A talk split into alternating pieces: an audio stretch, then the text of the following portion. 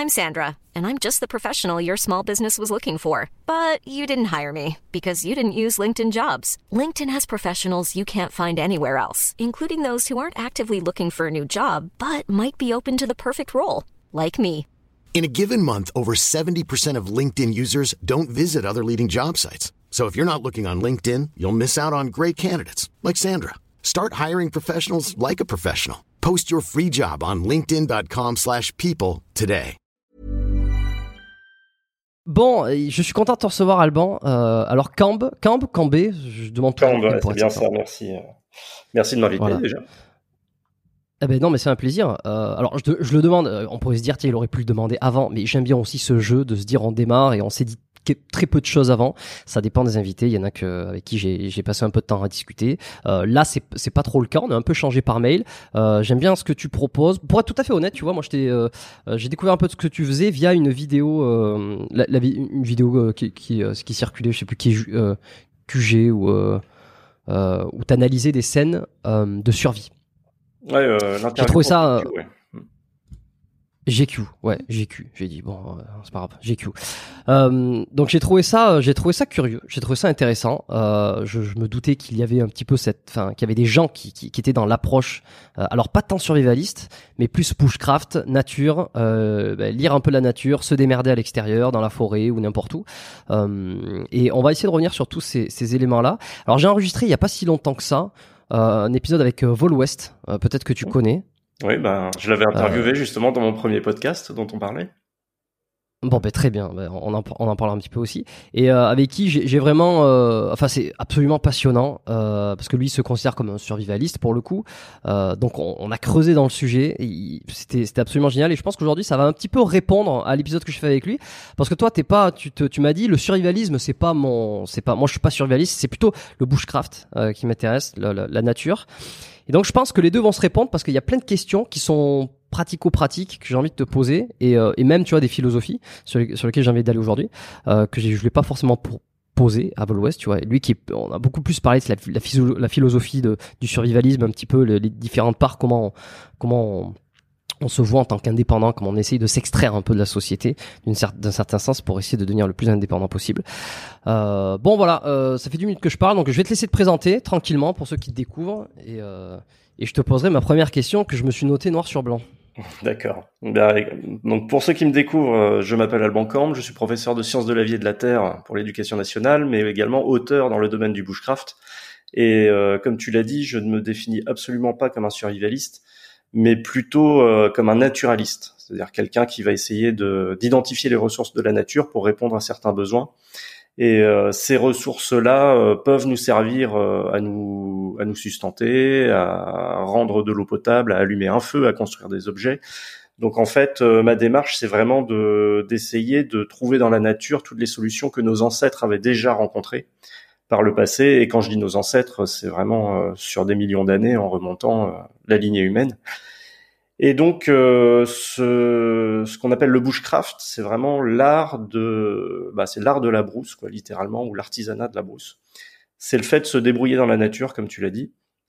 Mais euh, moi, j'y ajoute une dimension un peu plus, un peu plus intime, on va dire, puisque moi, j'essaye aussi d'apprendre à lire et comprendre la nature et tous les signes qu'elle peut nous offrir. Et c'est pour ça que du bushcraft, là où on bricole beaucoup, on, comme je l'ai dit, on va bivouaquer, on allume un feu de camp, euh, on prépare euh, de la nourriture. Je suis passé, alors je me suis entre guillemets euh, spécialisé dans une autre discipline qui s'appelle la navigation naturelle, c'est-à-dire vraiment lire l'ensemble des indices de la nature pour s'orienter en premier lieu, donc retrouver le nord, le sud, mais également comprendre euh, tout ce qui nous entoure, donc euh, déchiffrer les indices dans un paysage qui nous permettent de dire par exemple que euh, par là on va trouver de l'eau, par ici on va plutôt se rapprocher de la ville, ou bien bah, regarder le ciel pour essayer de prévoir la météo ou s'orienter quoi, et même lire l'heure dans les étoiles par exemple. Donc ma démarche, voilà, quand je dis qu'elle est naturaliste, c'est que vraiment j'essaye de de trouver toutes ces applications pratiques à tous les signes que nous offre la nature, avec euh, bien entendu euh, une dimension euh, de respect, je dirais, envers la nature, en faisant fi de, du matériel, dont on pourra parler effectivement un petit peu plus tard. Mais voilà, la dimension matérialiste, j'ai envie de dire, dans le bushcraft est, de plus en plus réduite dans ma pratique. Hum, hum.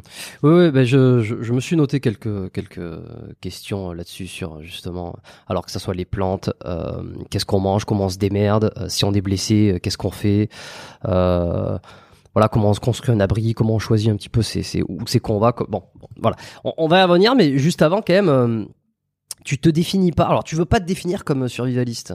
est-ce qu'il y a, il y a une raison à ça? Parce que a priori, moi je comprends que quand on est dans la quand on est dans la nature, quand on apprend à lire la nature, c'est que on veut s'extraire un petit peu de, de tout. On va, on va avoir une certaine indépendance.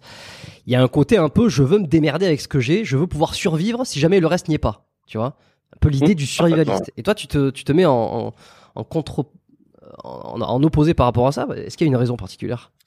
Alors, je me mets pas vraiment en opposé, en fait. C'est que euh, au tout début, quand j'ai commencé à écrire des articles et des livres, euh, effectivement, euh, je j'avais une démarche qui était peut-être un peu plus euh, un peu plus axée sur ce qu'on appelle la survie dans la nature. Mais moi, je fais la grande différence maintenant avec le bushcraft, parce que tout ce que j'ai toujours fait, ça a toujours été par plaisir en fait et par appétence intellectuelle, on va dire.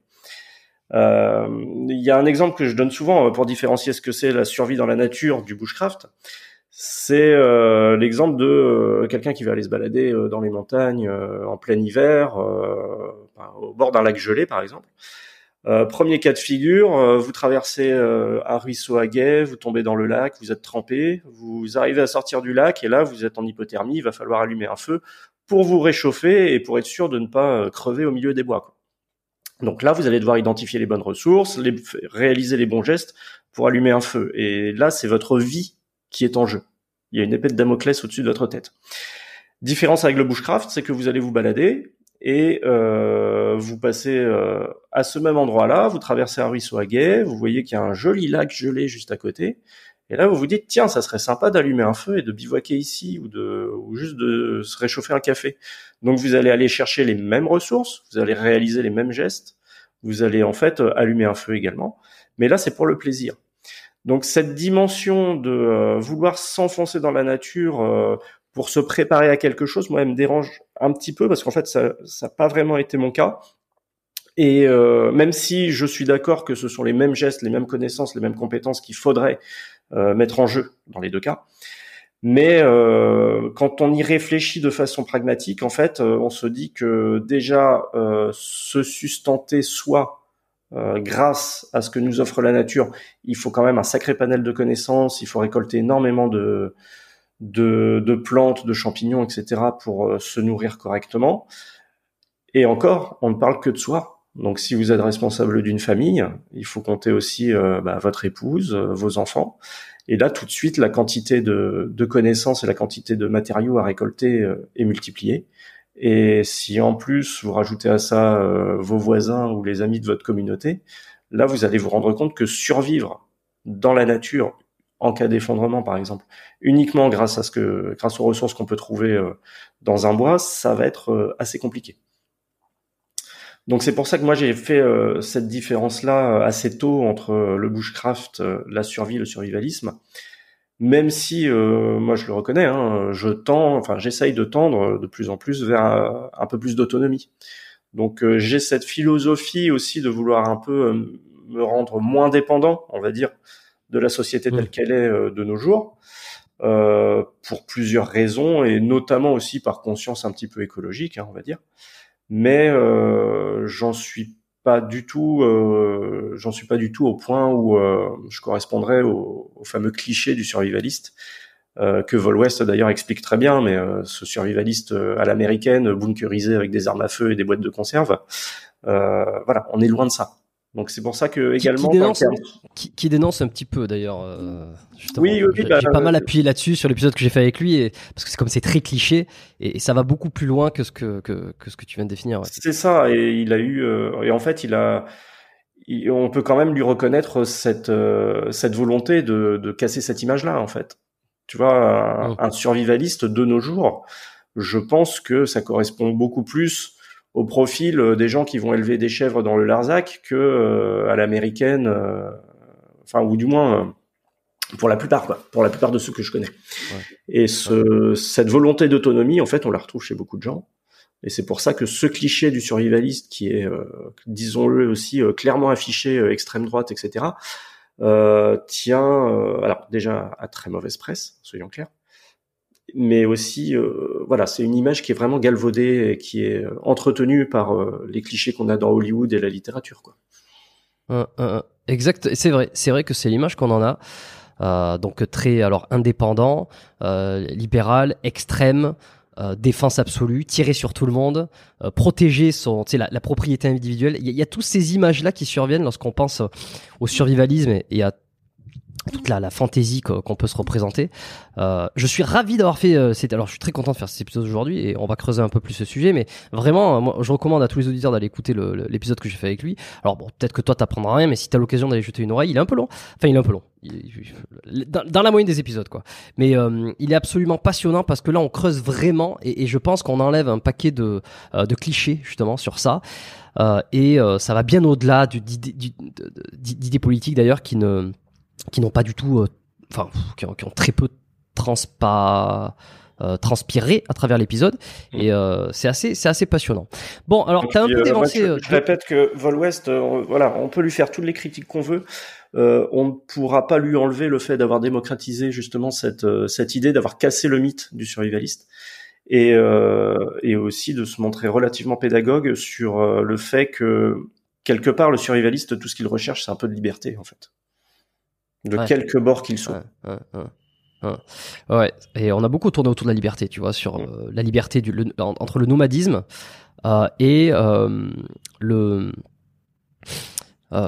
l'inverse. Hein. J'oublie toujours le terme à chaque fois. Euh, la sédentarité, tu vois, entre, entre le nomadisme et la, la, sédentarité.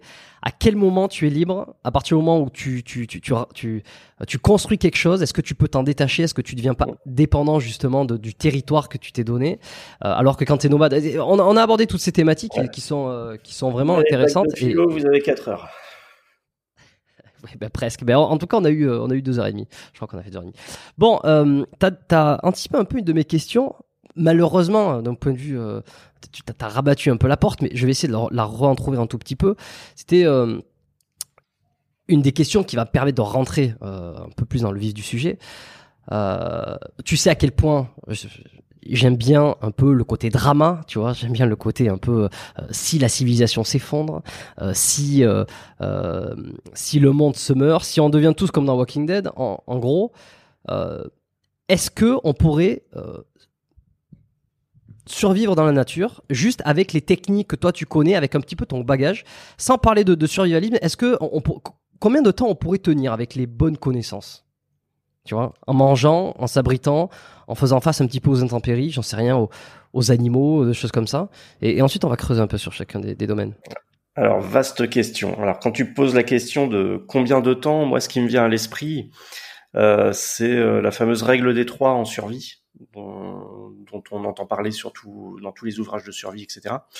Euh, pour rappel, la règle des trois, ça énonce euh, combien de de secondes, de minutes, d'heures, de jours, etc., le corps humain peut faire face à certaines agressions ou peut rester en vie face à un manque de, de quelque chose. Donc euh, la règle des trois, quand on l'énonce, en fait, c'est tout simplement on ne peut pas survivre plus de trois secondes sans vigilance, trois minutes sans oxygène, trois heures sans abri au sens large, euh, trois jours sans eau, trois semaines sans nourriture, et euh, certains auteurs rajoutent trois mois et là, il y a un débat sur euh, ce qu'on met au bout des trois mois. Moi, je rajouterai contact social. J'expliquerai peut-être après mmh. pourquoi. Mmh, euh, ouais, si on part euh, des trois secondes sans vigilance, tu vois, euh, c'est un truc tout bête, mais euh, quand tu ne fais pas gaffe, que tu marches au beau milieu d'une parcelle forestière un peu dense, tu peux très vite te retrouver avec une branche de charme en particulier euh, plantée dans l'œil ça, tu vois, ce sont les dangers immédiats. Donc, quand tu ne fais pas attention à ton environnement, déjà, tu sais que euh, ta vie peut être potentiellement en danger. C'est comme ça que surviennent les accidents, hein, soyons clairs. Ensuite, euh, quand on dit qu'on ne peut pas survivre plus de trois minutes sans oxygène, alors c'est pas trois minutes en retenant sa respiration, euh, puisque ça, euh, les apnéistes sont capables de le faire très largement. C'est vraiment trois minutes sans, oxygénation du cerveau, puisque à partir de trois minutes, on sait que quelqu'un qui arrête de respirer, qui est en malaise cardiaque, peut éventuellement développer des séquelles et mourir. Donc il y a cette notion là. Et c'est là qu'on rentre ensuite dans vraiment ce qui concerne la survie dans la nature, on va dire. Donc euh, trois heures sans abri ou sans protection, c'est tout simplement face euh, au changement de météo, par exemple. Donc c'est pour ça que euh, un pratiquant de bushcraft aguerri part avec des vêtements de rechange et prévoit toujours de quoi se couvrir au cas où que la température chute, ou s'il est forcé de passer la nuit dehors, par exemple. Euh, mais euh, cette notion de protection et d'abri euh, concerne également le feu, être capable de se réchauffer, allumer un feu, de se protéger éventuellement des rayons solaires, donc construire un abri, savoir le faire. Donc ça implique déjà des compétences et des connaissances qui sont assez importantes dans la nature. Ensuite, c'est là qu'on rentre un peu dans le dans le fantasme, on va dire, de la survie dans la nature, avec les trois jours sans eau. Donc c'est une moyenne on a vu des gens survivre à euh, des tremblements de terre, par exemple, ils sont piégés dans les décombres, et au bout de sept jours, on arrive à les sortir et ils sont toujours en vie. Mais en règle générale, en moyenne, on ne peut pas se passer d'eau euh, plus de trois jours. Euh, et notamment, je ne sais pas si vous avez déjà fait l'expérience, mais moi, dans un stage de survie, je l'ai déjà fait. déjà, au bout de 24, de 24 heures, euh, les capacités cognitives déclinent énormément et euh, pour tout vous avouer, euh, sur un stage de trois jours, moi je me souviens plus du deuxième jour. Quoi. Donc déjà, ah ouais. déjà trois jours sans eau, bon, vous allez voir que c'est dur à tenir, quoi. Et enfin, Mais attends, attends, tu, tu l'as fait. Excuse, je te coupe juste un tout petit peu parce que ça, c'est quand même. Tu l'as fait, c'est-à-dire que t'as fait, euh, as fait un stage volontairement. Tu t'es pas hydraté pendant une journée ou pendant plus que ça?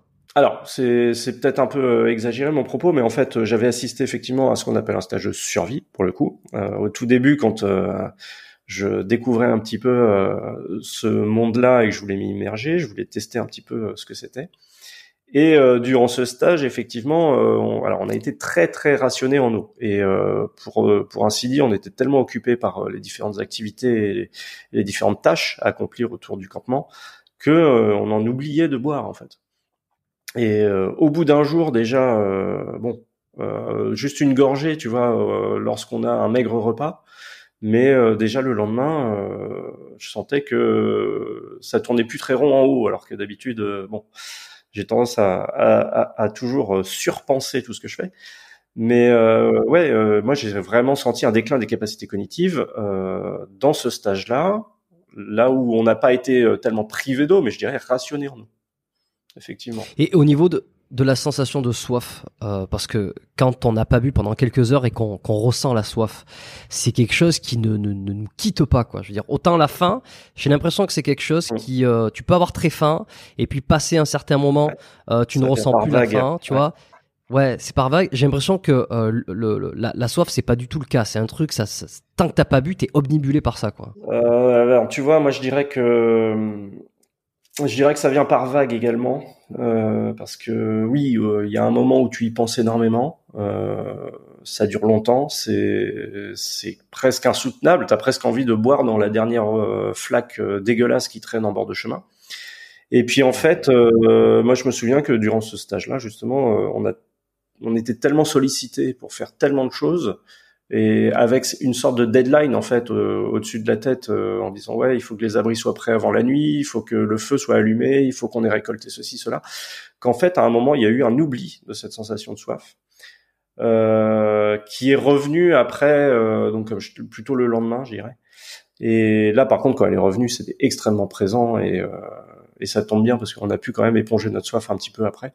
Mais c'est quelque chose ouais, qui est très profond et qui Enfin, quand on a faim, je trouve que c'est très supportable en fait. Même quand on a ce, sentiment de tiraillement dans le ventre, alors que la soif, c'est quelque chose qui se concentre au niveau de la bouche et qui reste très près du cerveau, à tel point que euh, j'avais presque l'impression de sentir mon cerveau euh, se déshydrater en fait. Ah ouais? C'est terrible. Hein. Non, mais je ne sais pas comment décrire cette sensation-là, mais on a, on a cette sensation d'engourdissement à l'intérieur de la boîte crânienne et euh, qui se traduit après par des tiraillements. Et c'est vrai que c'est vrai que c'est une sensation qui est qui qui nous obsède en fait. Ah j'imagine, ouais. Et alors, tu serais capable de, de, de boire absolument n'importe quoi. Est-ce que euh, alors c'était dans le film. Tu, vas me dire si c'est vrai, tiens, car comme ça on va casser des, on va casser des mythes. Euh, Quantum of Solace, il me semble, le, le, le un des, un des, enfin, Oui, des derniers James James Bond Daniel Craig. Ouais, où à la fin, le méchant, en fait, il le, le méchant du film, il le balance dans le désert avec uniquement un bidon euh, d'essence, tu vois, un demi bidon d'essence, et puis euh, lui dit bah tiens, voyons, voyons combien tu vas tenir avant de, avant de boire le truc. Et, euh, et alors je sais plus, il se passe des événements, c'est vraiment la fin, et puis euh, euh, on lui donne des nouvelles, on dit ah, t'en as retrouvé quelqu'un euh, mort dans le désert, il n'avait que de, il n'avait que de l'essence dans l'estomac, tu vois. Donc on s'imagine qu'au bout de quelques heures, comme il n'en pouvait plus de la soif, il a, il a, il a bu, il a bu l'essence qu'il y avait là-dedans. Est-ce que ça, pour toi, ça te paraît réaliste qu'à à un moment, t'as tellement soif que tu, boirais n'importe quoi, même du pétrole ou même de l'essence euh, C'est dur à dire. Je suis pas spécialiste des méthodes de torture psychologique, donc euh, alors après euh, là où j'entrevois une possibilité, c'est qu'effectivement là on a un liquide qui est translucide et qui qui évoque vraiment l'eau, parce que j'imagine que du coup c'était vraiment euh, comme tu le dis de l'essence, donc un liquide vraiment euh, transparent. Euh, et peut-être que poussé à bout, on se dit que peut-être à l'intérieur de cette merde-là, il y a de l'eau. ouais. Mais Ouais. mon avis se limite là parce que vraiment, je, suis, je serais incapable de, de te dire si c'est réaliste. Ouais, ouais. Bon, ça fait partie des questions que je peux me poser de temps en temps, surtout quand je vois ce genre de film, tu vois, parce que c'est toujours euh, fascinant de se dire, euh, il a été contraint de, de boire ça parce qu'il n'avait absolument plus rien, et de se dire, mais est-ce que lorsque tu le bois, tu le fais euh, par une pulsion physique qui, qui- que, que tu ne peux pas empêcher, un petit peu comme sous l'eau, au bout d'un moment, tu es obligé de respirer, tu vois, Mm. tu peux retenir ta respiration le plus longtemps possible. La physiologie fait que tu vas réenclencher le l'inspiration et donc euh, tu vas tu vas tu vas inspirer l'eau et puis bon tu, tu, tu vas tu vas mourir mais tu, tu le fais parce que c'est un c'est un déclenchement physiologique que tu ne peux pas lutter et je me demande si c'est la, ça serait la même chose pour la soif tu vois si au bout d'un moment même si tu sais que c'est de l'essence et que tu vas mourir tu ne peux pas t'empêcher il faut que tu avales un liquide tu vois. Eh ben, tu vois, je me suis jamais documenté là-dessus, donc ça me donne envie d'aller rechercher la réponse. Ouais. Bon. Euh, Ok, ok. Euh, bah, écoute, on s'est arrêté 30 secondes là-dessus. Euh, je, te, je te rattrape sur le. C'était sur les trois jours. Euh, ensuite, Ouais, c'était les trois jours sans non, eau et après on oui, les termine trois par jours. trois semaines sans nourriture. Pareil, c'est une moyenne. On a des malheureusement des exemples historiques qui montrent que euh, on peut tenir plus de trois semaines. Donc euh, hashtag camp de concentration et ce genre de choses. Euh, mais la physiologie humaine ouais, fait que euh, il faut, enfin, en, en théorie, on ne peut pas tenir plus de trois semaines en moyenne, je dirais, euh, sans nourriture. Et c'est là que euh, moi, à mon avis, euh, c'est là que se pose la grosse limite de cette volonté de vouloir survivre dans la nature, alors seul ou en groupe. C'est qu'il faut pouvoir assurer ses besoins physiologiques, apporter suffisamment de calories, clairement, et suffisamment de nutriments en bonne quantité, en bonne qualité également. Et ça, c'est vraiment pas évident dans la nature. C'est-à-dire que tu vas pouvoir, euh, tu vas pouvoir te nourrir, par exemple, de, de tubercules, de certaines racines, qui vont contenir essentiellement euh, des glucides. Par contre, euh, trouver des protéines végétales, c'est un petit peu plus compliqué. Tu peux aussi trouver des protéines animales si tu maîtrises la chasse. Et là, c'est un, c'est un vaste domaine, la chasse, hein, soyons clairs. Euh, le fantasme de euh, tuer du gibier, euh, improviser une espèce de découpe pour le manger immédiatement, ça c'est c'est à éviter. Euh, oui, oui. Et euh, le plus dur en fait à trouver dans la nature, ce sont euh, ce sont les lipides. En réalité, euh, il y a certaines plantes qui en contiennent, notamment des noix, mais par contre, ça ne pousse pas en toute saison. Euh, il faut les récolter au bon stade de, de- du mûrissement de la plante. Euh, et puis ça demande énormément de connaissances naturalistes encore une fois. Donc pour moi, le, le- certains- le frein à, ce- à cette survie, ce serait ça, c'est être capable de se sustenter euh, sur le long terme. Ouais, ouais, ouais. Donc avec rien, je veux dire, aucun produit transformé, aucun, aucun, pas de, pas d'industrie, pas de, de conserve, que dalle. C'est ce que tu Ah bah trouves dans la nature. si ça vous voulez de la survie, les mecs, euh, faut, faut assumer. C'est-à-dire, vous partez dans les bois, vous avez juste votre couteau et, et éventuellement un petit peu de matos. Mais par contre, en termes de nourriture, si vous voulez uniquement vous approvisionner dans la nature, là, ça va vous demander un sacré boulot en amont pour vous former Ouais. euh, en botanique, par exemple, ou en mycologie. Ça va vous demander un gros travail de d'acquisition de compétences aussi. Donc, je le disais par exemple pour la chasse avec le gibier. Et puis, ça va vous demander aussi beaucoup de raisonnement euh, parce que bah, votre ressource qui est présente dans le bois dans lequel vous allez aller vous servir, il va il va falloir surtout faire en sorte de ne pas de ne pas provoquer son extinction. Il va falloir se servir avec raison. Et hmm. ça, c'est pas toujours compatible avec l'idée de quantité pour se nourrir. Hmm. Euh, tu as dit, tu as dit euh, l'imaginaire dont on chasse le gibier, on le découpe pour le faire cuire. Euh, ça se passe pas comme ça. Euh, c'est faux. C'est-à-dire, ce qu'on voit dans les films. Euh, et puis attends, alors juste avant ça quand même, parce que c'est vrai que dans l'imaginaire, on se dit si jamais. Alors on, va arrêter avec cette histoire d'effondrement. Je termine là-dessus parce que c'est pas le but, mais c'est toujours plus. c'est toujours plus sympa de s'imaginer ça. Ça fait, ça fait beaucoup plus peur. C'est beaucoup plus vendeur. Non, mais c'est plus vendeur. Mais en plus, évidemment, ça, ça joue un peu sur ma, sur ma curiosité. Mais Évidemment que s'il y a un effondrement, euh, il n'y a pas tout qui disparaît d'un coup. C'est-à-dire que si on se retrouvait dans la nature, euh, un peu comme dans Walking Dead, euh, qui n'est pas du tout ma série préférée, mais on voit bien qu'ils vont quand même essayer de piller des anciens supermarchés, ils vont essayer d'aller récolter des conserves par-ci par-là. Donc être à moins à moins qu'il y ait un astéroïde qui vienne tout détruire mais enfin dans ce cas-là il détruirait euh, également euh, la population humaine ça me semble difficile de se retrouver dans un environnement en, termes de survie je parle où il n'y aurait absolument rien d'autre que euh, des feuilles et des animaux.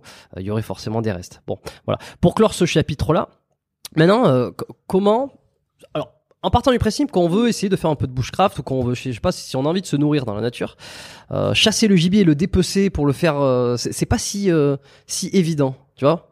A priori, moi, je me dirais. Pour une raison très simple, c'est qu'en fait, quand tu vas découper ton gibier, alors, avant de avant de faire cuire ta viande, etc. déjà, il faut l'attraper. Hein. Et, sûr l'idée de d'aller fabriquer un petit arc euh, avec du bois d'if par exemple euh, et puis d'aller chasser le lièvre bon bah bon courage. Il va vraiment falloir s'entraîner pendant très longtemps parce que la chasse à l'arc c'est c'est un autre niveau encore.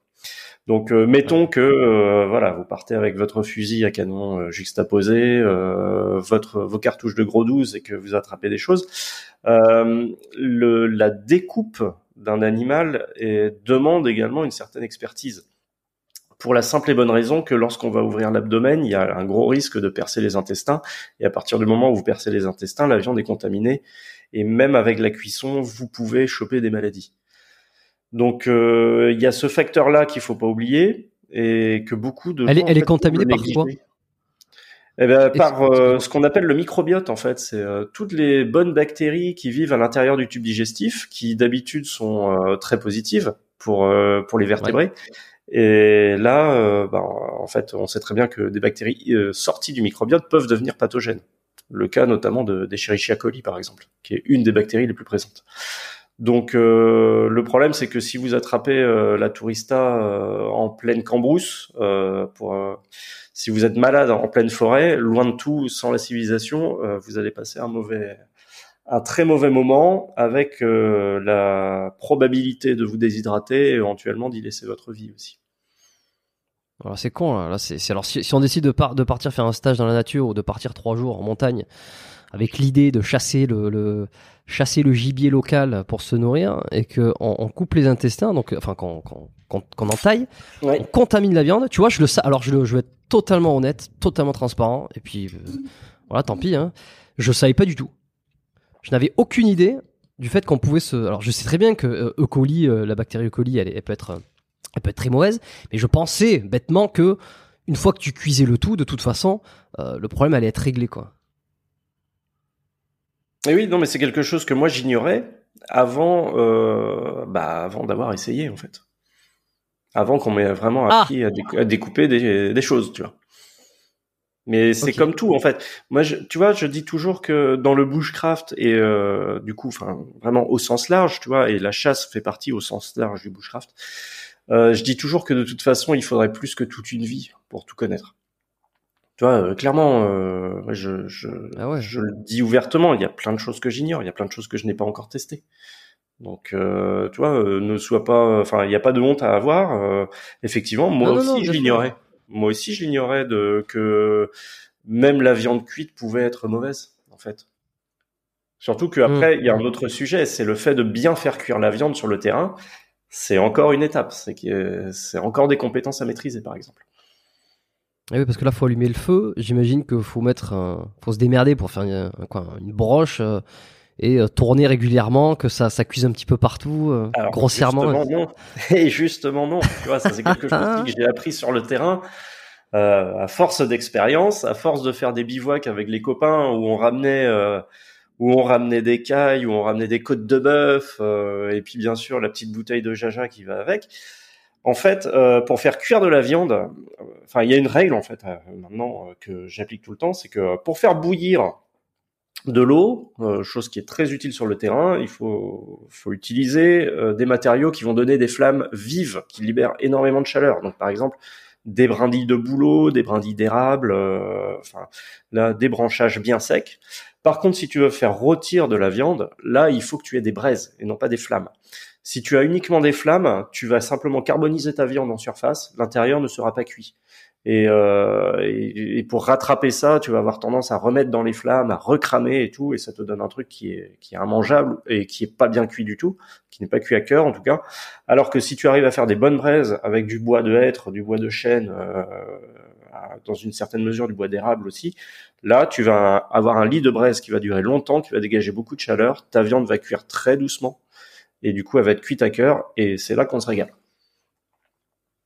D'accord. Euh, donc ça veut dire que les flammes. Sur Instagram, mes belles photos de côte de bœuf, en général, la côte de bœuf est posée directement dans les braises. Ah, tu la poses sur les braises carrément. C'est-à-dire que tu mets pas une, surface. bah, le moins de matériel possible pour euh, un résultat le plus efficace possible. Mais c'est-à-dire que quand tu manges ta viande, tu es obligé d'enlever euh, les cendres, d'enlever un peu la surface. tu grattes un qui, peu. Qui, qui, pour, Ouais, qui, qui considérait, qui pour le coup est considéré comme cancérigène quand c'est du cramé, quoi, quand c'est du, bois cramé. Ouais, quand c'est vraiment du carbonisé, euh, oui, oui, pour le coup, d'accord. Mais là, en fait, tu grattes avec le couteau et tu retrouves très vite ta viande euh, normale. Après, euh, je suis pas expert en, salubrité publique, donc ça c'est la façon dont je fais. Et puis après, il y a la mauvaise façon et la bonne façon, mais c'est pas la mienne. C'est comme le bon les mauvais chasseurs. Ok. Euh, J'en oublie ce que si ça vous dérange, vous pouvez faire cuire sur une pierre. Mais encore une fois, il faut connaître les pierres. Oui, c'est ça. Bon, en fait, à chaque fois, ça rajoute. Euh, mais de toute façon, c'est comme partout. Hein, on, avance sur les étapes et on se rend compte qu'en fonction des étapes, il y a toujours plein de choses à savoir. Non, si, si, la question que j'avais, c'était euh, ça veut dire que des flammes euh, produisent moins de chaleur que des braises? Comment, comment expliquer que l'un cuit moins bien que l'autre, sachant que bêtement on se dit mais les deux sont du feu. Et encore les flammes c'est encore plus de feu donc ça doit être encore plus chaud. Donc ça devrait cuire encore mieux tu vois. Si on va dans une pensée un peu euh, alors si tu commences, à réfléchir comme ça en fait juste euh, il faut comprendre que les flammes c'est un dégagement d'énergie qui est extrêmement vif. Donc en fait tu as beaucoup d'énergie qui est dégagée au même moment.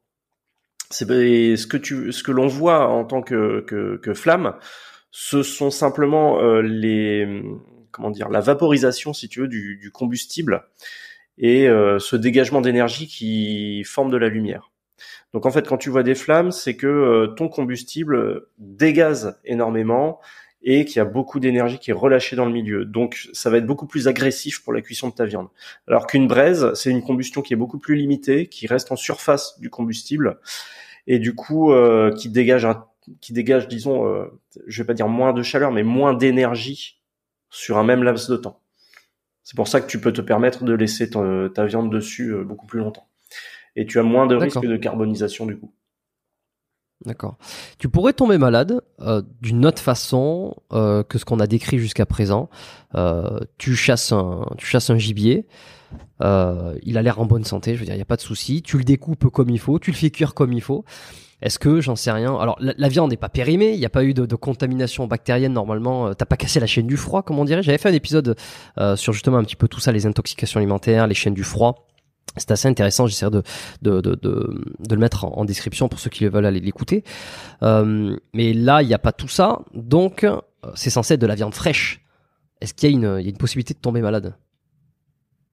Dans la viande fraîche que tu consommes? Alors, il y a toujours ce risque de euh, parasitose. Euh, les animaux, euh, les animaux sauvages peuvent être parasités par diverses formes de, alors, ça peut être des vers, ça peut être, ça peut être d'autres formes de parasites qui vont s'enquister dans leurs muscles. Ça, ça peut arriver, ou dans d'autres organes comme le foie, par exemple. après, pareil, d'un animal que tu chasses. Oui. Mais je veux dire, d'un animal que tu vas chasser dans la nature et qui te paraît euh, tout à fait normal, euh, sans le savoir, sans le voir, il peut avoir des maladies internes euh, qui, même à la cuisson, ne vont pas résister et vont te, vont te, vont te, vont te, rendre malade, quoi. Oui, surtout, surtout si la viande n'est pas bien cuite. Après, des façons de tomber malade dans la nature, il y en a des milliers. Hein. Soyons bien clairs ne serait-ce que boire une eau qui euh, est contaminée par euh, par des protistes par exemple euh, comme la giardiase ça peut vous rendre malade il y a la pollution il y a des plantes avec lesquelles on peut s'intoxiquer disons que si votre objectif c'est de tomber malade vous pouvez y aller les yeux fermés il y a aucun problème Ouais, d'accord. Ouais, bah, évidemment, évidemment. tu m'as dit quoi Si l'eau est contaminée, ça serait quoi dans l'eau de rivière alors, parmi les, les toxi-infections en fait qu'on peut rencontrer euh, dans la nature, l'une des plus courantes et qui est responsable du plus de maladies euh, à l'échelle globale, ce sont vraiment les maladies liées à l'eau. Donc euh, dysenterie, choléra, euh, giardiase que j'ai cité tout à l'heure. Donc tous ces petits parasites là, cette pollution microbienne qui évolue dans les eaux des rivières, dans les eaux des mares, et euh, que euh, l'on doit absolument, euh, dont on doit absolument se débarrasser avant de consommer de l'eau prélevée dans la nature. Donc c'est pour ça Même que celle qui te paraît la plus clean, la plus claire possible. Et celle qui, vient de, celle qui vient des montagnes et qui serait de l'eau de source. Il n'y a aucun moyen, aucun, de déterminer à l'œil nu si une eau est parfaitement potable ou pas. Bien sûr, si vous prélevez de l'eau euh, immédiatement sortie de la source à haute altitude dans les montagnes, euh, les chances qu'elle soit contaminée sont extrêmement minces. Mais vous n'êtes pas à l'abri qu'il y ait un cadavre euh, d'animal euh, un petit peu en amont et que en putréfaction, mmh. les bactéries soient en train de se balader dans l'eau. Ça, on, ne peut jamais le savoir. par contre, bien sûr, après une eau qui est colorée, ça vous indique qu'il y a plus que de la pollution microbienne. Il y a également de la turbidité dedans qu'il va falloir traiter. Donc c'est pour ça que la question de l'eau sur le terrain, elle est vraiment capitale puisque il y a beaucoup de matériel pour euh, purifier l'eau. Il y a beaucoup de méthodes aussi sur le terrain pour purifier l'eau. Il y a parfois des indices qui nous permettent de savoir que l'eau euh, est potentiellement potable, je dirais. On n'est jamais sûr à 100%. Mais euh, ouais, purifier l'eau. C'est quoi, c'est quoi ces indices? programme alors ces indices, ça peut être certaines, certains, certains crustacés, certains bivalves, pardon, euh, qui vivent dans l'eau des rivières. Ça ressemble à des petites huîtres, par exemple. On les trouve à la face inférieure de certains euh, rochers qui sont dans le lit des rivières. Euh, même si ça, ça c'est le signe d'une eau qui est peu polluée, mais peu polluée chimiquement en fait. C'est-à-dire que dedans, tu n'auras pas de métaux lourds, tu n'auras pas, t'auras pas de résidus de pesticides ou ce genre de ce genre de trucs. Par contre, ça va pas forcément te donner une indication sur la pollution microbienne, les virus, les bactéries. Pareil, euh, dans les tourbières, tu as des, mousses que l'on appelle les sphènes, qui ont une couleur euh, vraiment vert fluo, qui sont très jolies, qui forment des tapis. Et elles, par contre, elles vont sécréter des substances, euh, alors elles vont acidifier le milieu, en quelque sorte, pour limiter la croissance bactérienne, la croissance fongique et limiter toute la pollution microbienne. Donc euh, techniquement, tu peux prendre euh, une, euh, une, tu peux prendre une boule de sphaigne comme ça, la presser et boire directement l'eau. Tu seras pas ah contaminé par des microbes. Par contre, inversement, t'es pas à l'abri qu'il y ait qu'il y ait pas un petit peu de pollution, je dirais technologique, avec des résidus d'engrais, des métaux lourds dans le coin. Hmm. Ok. En fait, la purification de l'eau, ça nécessite toujours au moins deux étapes parce qu'il faut essayer de ratisser le plus large possible. Donc, comme je l'ai dit, euh, il faut tout d'abord, faut essayer d'éliminer la turbidité, donc tout ce qui va rendre une eau trouble, euh, les résidus de, enfin les, les, flocons de, boue, euh, l'argile, tout ce qui se balade, les, même les grains de sable dans une certaine mesure. Tu vas ensuite devoir essayer d'éliminer toute la pollution biologique. Alors, la solution la plus simple, c'est de la faire bouillir. Là, tu es sûr que, au-delà de 75 degrés, normalement, euh, très peu d'êtres vivants vont survivre. Et le dernier volet, c'est celui-là qui est le plus compliqué. Ce sont euh, toutes les pollutions chimiques de type euh, de type métaux lourds, de type engrais, de type perturbateurs endocriniens, qui sont omniprésents dans les rivières françaises, soyons clairs, et qui sont aussi extrêmement difficiles à éliminer. C'est pour ça que beaucoup de beaucoup de systèmes en fait de purification proposent des filtres à charbon actif, etc. Euh, bon, la purification, là, ça s'appelle par adsorption. Euh, ça n'est valable que pour ces molécules qui sont qui portent une charge électrique, mais en fait, c'est jamais efficace à 100%. Donc, la, la, meilleure solution pour avoir une vraie eau potable sur le terrain, c'est de la récolter en altitude, l'eau la plus claire possible de base, la filtrer, la faire bouillir, et, euh, et là, on peut la consommer. Ouais, voilà, donc euh, vraiment passer par toutes les étapes. Mais alors tu dis ça d'un point de vue un peu euh, catastrophe, euh, un peu alerte, mais est-ce que c'est pas la même chose avec ce qui se trouve dans l'eau du robinet que t'as chez toi et que t'as pas là où t'as même pas décidé d'aller dans la nature ouais. finalement? Est-ce que est-ce que celle des rivières est plus polluée que celle du robinet par exemple? Tu vois, c'est ça le, le, truc. Là, de façon de façon claire, oui, l'eau des rivières est plus polluée. Ça, c'est ça, c'est évident puisque enfin prélève prélève un verre euh, dans n'importe quelle rivière. Euh, tu vois, moi j'ai une rivière en bas de chez moi là, qui qui passe. Euh, il est clair et net que jamais je la boirai. Sans passer par toutes les étapes de, de purification. Maintenant, l'eau du robinet, il me semble que dans beaucoup de communautés de communes, on a accès quand même à sa composition et on voit que les teneurs en éléments les plus les plus dérangeants, notamment les nitrates, sont quand même régulés quoi. Donc c'est toujours mieux, hein, bien sûr, d'avoir euh, des filtres à osmose inverse, machin truc, euh, les adoucisseurs et tout qu'on peut greffer sur l'arrivée d'eau euh, à la maison. Mais bon, en France, on est quand même dans, on est quand même dans un pays où on peut boire l'eau du robinet à froid. Bah, tu m'as dit que tu vis à Bali, donc j'imagine que là-bas, pour consommer l'eau, tu es obligé de la faire bouillir, non? pour consommer l'eau, tu vas, tu vas l'acheter euh, en, bouteille à côté parce que sinon tu, tu survis pas. Non, non elle est pas potable euh, l'eau ici. Euh, il faut, faut, éviter de la boire. Mais euh, ça, veut dire que il euh, n'y a pas de enfin il y a hum, au niveau des métaux lourds euh, dans l'eau du robinet en France ou en Europe en tout cas bon je mets un peu tout le monde dans le même panier mais pour pour ceux qui écoutent le podcast ils sont ils sont beaucoup dans les pays francophones de toute façon. Il y a quand même des métaux lourds on entend beaucoup les métaux lourds ah on entend les résidus de médicaments tout ça. Est-ce que il y en a en quantité plus importante dans l'eau des rivières que dans l'eau du robinet ça aussi? Alors en théorie oui parce que l'eau des rivières n'est pas passée par les filtres. Alors sauf alors c'est un, autre sujet. Mais euh, l'eau des rivières euh, n'est pas, euh, bah, il y a personne qui va aller contrôler la salubrité de l'eau des rivières, tu vois. Après, comme je le répète, je suis pas, un, je suis pas un spécialiste de la salubrité publique, de l'eau du robinet. Puis de toute façon, ça dépend énormément de l'endroit où vous vivez. Euh, tu vois, moi, mon réseau d'eau n'est pas le même que celui qui a 15 km dans la ville où je travaille. on voit clairement une différence de qualité de, au robinet rien qu'au bout. Mais après, euh, hmm. ces histoires de métaux lourds, de toute façon, c'est quelque chose d'assez euh, d'assez difficile à, à, traiter. Et pourtant, il y a des moyens euh, naturels pour filtrer les métaux lourds, tout ce qu'on appelle la bioremédiation, avec des plantes comme les comme les massettes, comme les phragmites, qui sont capables justement d'accumuler ces métaux lourds dans leurs dans leurs racines ou dans leurs tissus. Et c'est comme ça qu'on dépollue d'anciens sites miniers, par exemple. Et ça se fait aussi avec beaucoup de champignons euh, qui sont capables de dépolluer les sols.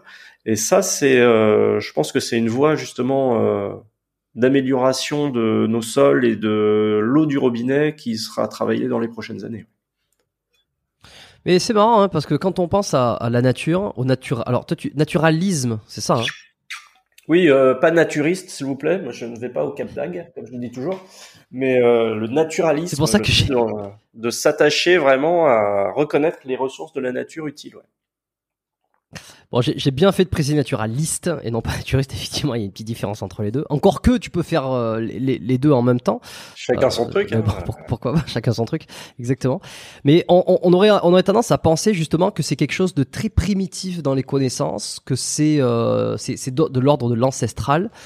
Bon, là déjà, tu viens, tu viens plus ou moins de prouver que pas tant que ça, que en fait, ce que tu savais, ce qu'on savait euh, il y a, je sais pas moi, 2000 ans, euh, bah, est toujours intéressant à savoir dans la nature. Mais les métaux lourds, filtrer une eau, se débarrasser des polluants, tout ça, ça c'est des connaissances modernes par rapport à la société moderne aujourd'hui dans laquelle on vit. Et que pour le coup, tu mets un homme de Cro-Magnon j'en sais rien, un homme de Nostropithèque, appelez ça comme vous voulez, enfin quelqu'un qui était dans la nature, il y a des, il y a des, il y a des centaines de, de milliers d'années. Tu le mets dans la nature aujourd'hui, je sais pas, moi, en pleine forêt de, de, de je sais pas où, il va peut-être pas sur, il va peut-être pas survivre, non pas parce qu'il a pas les connaissances euh, de nature, mais parce que il va se retrouver, en, enfin, il va se retrouver avec des problèmes euh, dus euh, à la société moderne, quoi. Pollution. exactement. Et puis surtout, je pense que le pire, c'est que vous pourrez le mettre au fin fond de n'importe quelle forêt en France, il s'y retrouvera pas, parce que la plupart des forêts sont anthropisées en fait. La plupart des forêts euh, sont régulièrement coupées, euh, les parcelles sont exploitées pour le bois, et du coup on se retrouve avec des euh, avec des cohortes de végétaux qui ne sont pas installés, qui ne s'installent pas en fait naturellement. Alors ça, ça peut, ça parfois ça peut surprendre, mais allez vous balader dans une forêt, vous allez voir. alors moi, je, donne souvent l'exemple de la forêt dans laquelle j'ai beaucoup pratiqué, qui est la forêt de Saint-Germain-en-Laye, près de Paris. Euh, rien dans cette forêt-là n'est 100% naturel en fait. C'est-à-dire que la plupart des parcelles dans lesquelles vous allez évoluer, ce ne sont que des arbres qu'on va sélectionner. Donc en fait, les, arbres les plus grands, ce sont ceux qui ont un intérêt économique. Donc on va avoir beaucoup de, on va avoir des hêtres, on va avoir beaucoup de chênes. Au pied de ça, on va avoir des petits charmes qui sont qui auront toujours un, diamètre de tronc extrêmement réduit, tout simplement parce qu'ils sont coupés régulièrement. Donc l'homme intervient en permanence dans ces dans ces forêts là, ce qui fait qu'on va jamais trouver une forêt vraiment euh, primaire, une forêt où euh, les végétaux sont juste libres de se développer. Et ces coins de forêt là, euh, presque immaculés, euh, sont extrêmement rares. Et en fait, pour la simple et bonne raison qu'ils sont qu'elles sont quasiment euh, impénétrables. Parce que tu vas avoir le sous-bois qui va foisonner, tu vas avoir une étendue de mousse, tu vas avoir des buissons de ronces, tu vas avoir des arbres totalement enchevêtrés les uns les autres qui vont se livrer une véritable guerre pour accéder à la lumière au-delà de la canopée. Euh, la forêt sauvage qu'ont connue nos ancêtres euh, n'existe quasiment plus en fait en France. Ouais, tu, vois, tu vois, même quand on veut se mettre en vert dans la forêt, on tombe quand même dans un milieu qui est anthropisé, très souvent. Bon, après, il vaut mieux que ça soit le cas qu'elle soit complètement rasée pour y foutre un immeuble, tu me diras. Bah, euh, quand on voit les pratiques euh, de l'ONF, encore une fois, avec euh, les fameuses coupes à blanc, parfois je me pose la question de savoir si le but c'est pas tout simplement de couler une dalle de béton par-dessus, tu vois, et de faire un parking. Parce que ça aussi, tu vois, quand quand on quand tu réfléchis un petit peu à, alors, euh, à la façon dont euh, nos ancêtres ont pensé, euh, ont pensé l'exploitation forestière en installant les bois en général sur des terrains soit qui n'étaient pas, qui ne pouvaient pas être cultivés, soit, enfin, soit à flanc de montagne par exemple, soit à des endroits où où on n'a rien de mieux à faire et où on laissait un petit peu les arbres se développer. Et maintenant, en fait, quand on voit que ces bois-là, alors là, on peut mettre, on peut mettre un petit, bémol à ce que je viens de dire, c'est que l'étendue des forêts en France a tendance justement à, à, augmenter très légèrement ces dernières années, de quelques pourcents si je ne m'abuse. Mais en fait, quand on voit les pratiques actuelles euh, des, des forestiers, euh, on se dit qu'il y a une vraie déconnexion à la nature aussi, alors que pour autant, la forêt, c'est dans l'imaginaire collectif, c'est quand même le monde naturel euh, à part entière, quoi, immaculé. Ouais, ouais je, je vois ce que tu veux dire. Je comprends ce que tu veux dire. Donc il y a une déconnexion. Hein. Tu l'as dit. Pas, euh, pas chose à tu l'as dit. on avait des connaissances depuis des milliers d'années, et euh, il y a un moment où ça vrille. Il y a un moment où on s'affranchit en fait des lois naturelles. Alors euh, est-ce que c'est bien, est-ce que c'est pas bien euh, C'est pas à moi d'en juger. Il y a, y a, alors toi tu m'as dit que tu étais quand même euh, euh, il y avait une dimension écologique euh, dans cette passion, dans cette activité, dans ce métier que tu fais. Euh, est-ce que tu es porté vraiment par par le politique, sans rentrer dans trop de détails Est-ce que c'est est-ce que tu le fais par politique? Est-ce que tu le fais par par désir de retour à, la nature, à ta propre nature, tu vois? Est-ce que c'est c'est parce que tu te sens mieux, c'est pour toi, ta psychologie, c'est parce que tu as l'impression que physiologiquement tu es aussi fait pour ça, pour retourner dans la nature? Comment tu comment tu le perçois? Alors, c'est une très bonne question. Je te remercie de l'avoir posée. Donc, est-ce que je fais ça par euh, idéologie politique Alors là, euh, non, clairement non. Euh, D'ailleurs, pour être pour être très clair, moi, je trouve que l'écologie politique, c'est une tartufferie euh, totalement. Enfin, c'est c'est un truc sans nom, quoi. D'ailleurs, c'est très drôle, mais en fait, je suis très critique moi sur sur ce volet d'écologie politique parce que justement, j'ai toujours l'impression d'avoir affaire à des gens qui prétendent défendre la nature sans rien y connaître. Et moi, je vois exactement. quand je parle d'écologie, c'est justement que je, c'est, c'est la science, hein, la science de l'écologie. C'est vraiment cette volonté de comprendre la nature. Et en fait, quand tu comprends la nature, tu as tout de suite beaucoup plus envie de la respecter. Euh, il y a un exemple tout bête, c'est que j'ai accueilli une fois euh, des enfants avec leurs parents lors d'une lors d'un stage de bushcraft dans la nature qui se déroulait en Bretagne. Euh, premier jour, euh, on va poser les sacs à dos euh, à l'endroit où on est censé édifier le campement. Tout le monde pose les sacs dans les ronces, dans les orties, parce que de toute façon, c'est des plantes de merde, ça pique, etc. Donc on en a rien à faire, on pose ça là. Et en fait, quand au bout de deux ou trois jours, quand on a appris à faire des bracelets, des ficelles avec les fibres d'ortie et avec les fibres de ronces, bah là, tout d'un coup, ça prend une autre dimension et les gens respectent ces plantes-là qui pourtant au premier abord sont désagréables puisque ça pique, ça file de l'urticaire, euh, etc. Donc il y a cette il y a cette volonté de comprendre la nature en fait. C'est pour ça que je parle. Est-ce que c'est pas c'est c'est pas euh, malsain entre guillemets de se dire qu'on va respecter euh, c'est, parce que je me fais un peu l'argumentaire inverse hein, euh, de respecter une nature à partir du moment où on comprend en quoi euh, elle va nous être utile, euh, où on va avoir un intérêt, parce que tu, là, là tu l'as décrit. Je, je, vois très bien, je vois très bien ça. On s'en fout, on sait pas quoi ça sert. Elle est là, ça fait chiant, on pose des affaires. Et ensuite, on comprend que on va pouvoir en faire quelque chose. Et à ce moment-là, on la respecte. Est-ce que c'est pas un petit peu égoïste, tu vois, dans un sens? Est-ce que ça serait pas mieux de presque de ne pas de ne pas savoir à, quoi ça pourrait être utile, mais de le respecter quand même. Voilà, je me fais un peu le. Non, non, mais tu as parfaitement raison. Euh, le défenseur des, euh, de la veuve et l'ordre de feu. Hein. Ouais, ouais, bien sûr. Non, mais euh, on pourrait, euh, on pourrait opposer cet argument utilitariste en fait, euh, dire, bah voilà, tout ce qui sert à quelque chose, on va les protéger. par exemple, les pandas, pourquoi on veut les protéger? Bon, c'est mignon, quoi. Mais en fait, quand tu réfléchis plus globalement, et c'est là que je dis que c'est de l'écologie, la compréhension du monde, euh, tu commences à tu commences à rentrer. Alors euh, là, ça va être euh, le gros délire New Age. Voilà, n'ayez pas peur. Je suis pas en mode Christo de Roche, mais en fait, tu commences à, à voir le monde, la Terre, comme un vaste organisme vivant sur laquelle tout est en interaction. Donc euh, les forêts sont euh, en gros euh, les poumons de la planète, les océans mmh. également, les ruisseaux sont en quelque sorte le sang qui circule à la surface à la surface de notre planète. Et en fait cette cette hypothèse là qui n'a pas encore été démontrée, qui s'appelle l'hypothèse Gaïa, qui a été énoncée dans les années 80 ou 90, euh, moi, tu vois, elle me parle parce que quand je suis dans la forêt, je vois les interactions qui peuvent exister entre les différents composants. Je vois que euh, cet arbre-là est installé ici uniquement parce qu'il est en bord de ruisseau et du coup, sur cet arbre-là ne peut se percher que un martin pêcheur, par exemple.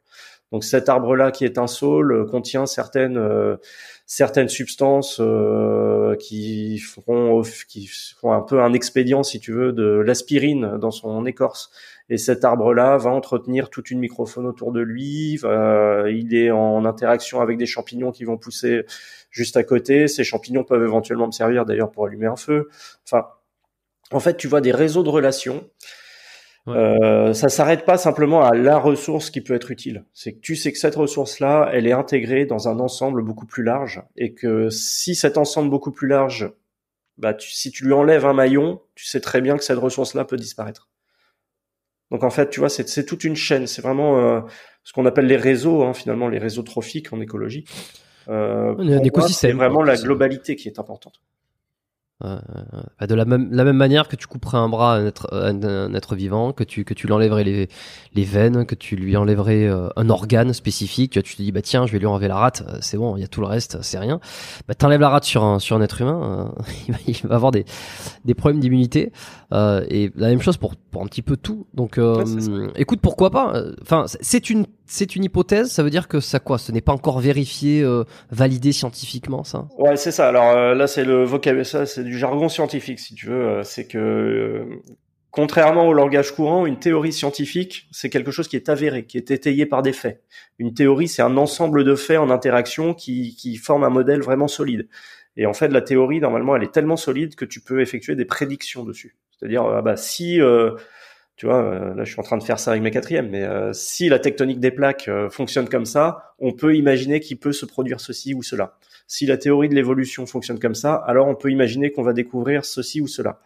Et, et ça se vérifie. Et c'est comme ça qu'en plus, une théorie est vraiment consolidée. Alors qu'une hypothèse, c'est euh, pareil, c'est une construction euh, intellectuelle, c'est un modèle, si tu veux, que tu vas euh, réaliser, mais qui n'est pas encore suffisamment étayé par les faits. Et donc cette hypothèse Gaïa, elle est assez poétique en fait, en soi. Euh, il y a des éléments qui peuvent se vérifier, mais en fait, elle est extrêmement complexe à démontrer. Et c'est pour ça que depuis les années 80, je pense aussi qu'il y a le côté Ouais, il y a le côté euh, mère nature, Gaïa, euh, les hippies euh, et les cristaux de roche, comme je t'ai dit, qui font que euh, personne ne s'y est penché très très sérieusement, alors que ça a été énoncé ah par deux scientifiques vraiment, enfin deux biologistes extrêmement, enfin extrêmement renommés. Hein. Il y avait Lynn Margulis qui est quand même une qui a qui est qui a mince, qui a énoncé la théorie de l'endosymbiose, euh, donc euh, que les organites dans nos cellules sont issus de, euh, de comment dire l'intégration de bactéries extérieures. Donc ça c'est quand même quelque chose de chaud. Tu vois les mitochondries par exemple c'était à, l'origine des micro-organismes indépendants. Et donc hmm. c'est c'est cette personne-là qui a énoncé que les mitochondries sont rentrées dans nos cellules, un peu comme le microbiote est rentré dans notre intestin si tu veux. Euh, pour avoir une interaction, et euh, James Lovelock qui a beaucoup travaillé sur euh, l'exobiologie également. Donc voilà, moi cette, cette hypothèse-là, tu vois, elle me parle en tant que pratiquant de bushcraft. Après, j'ai pas j'ai pas le fond scientifique pour aller la démontrer en particulier. Quoi. Ouais, pratiquant de bushcraft, mais je, même en tant que, que, que enseignant de, de sciences de la vie et de la terre, je veux dire, à un moment donné, je comprends que ça puisse te, ça puisse te parler. L'interaction, de toute façon, les interactions, et même entre le, tu vois, la nature et l'homme.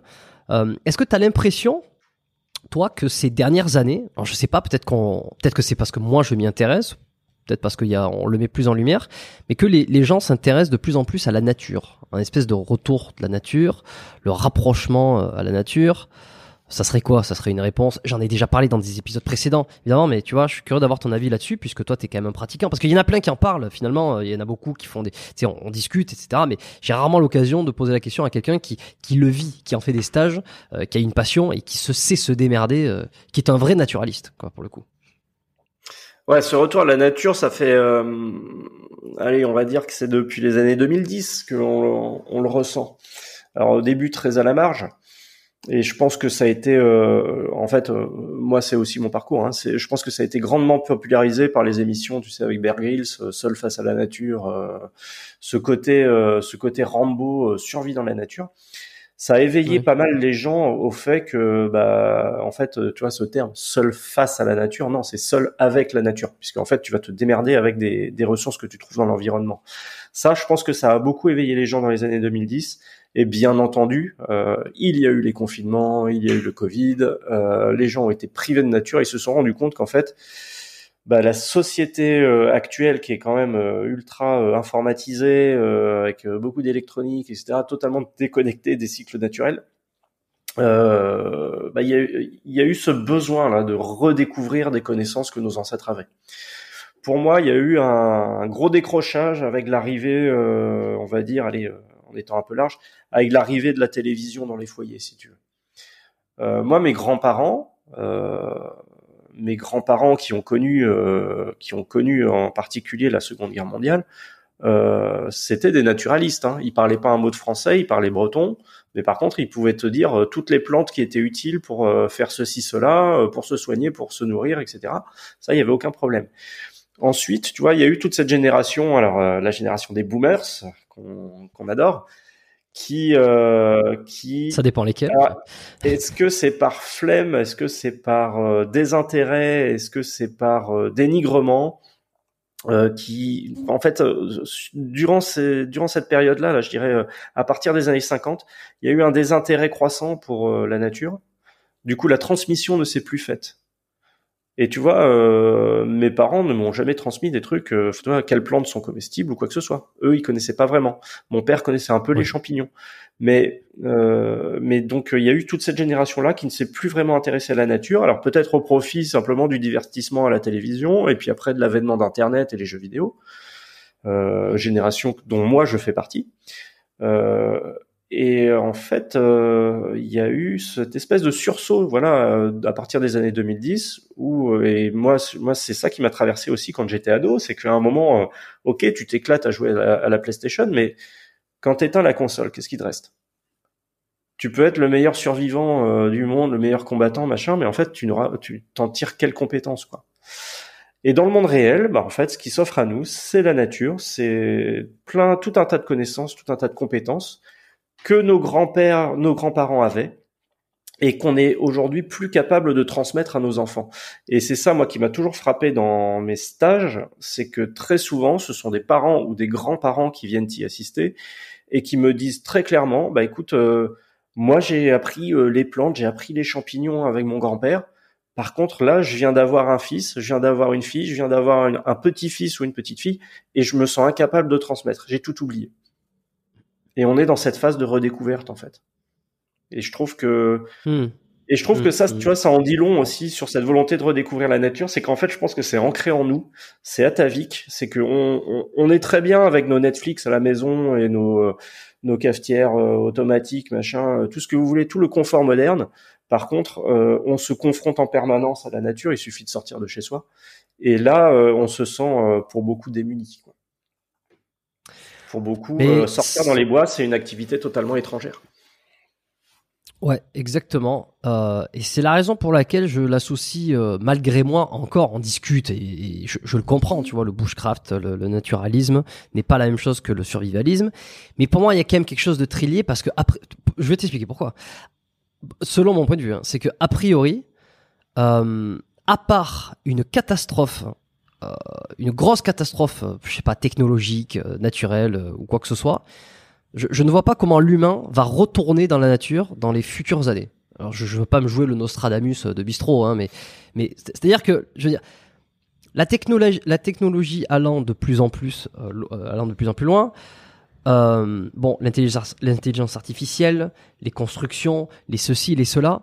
Je ne vois pas comment le monde va se diriger autrement que vers un monde encore plus connecté, encore plus déconnecté de la nature et encore plus virtuel et encore plus euh, technologique, appelez ça comment tu vois. pour moi, le chemin ne va pas dévier.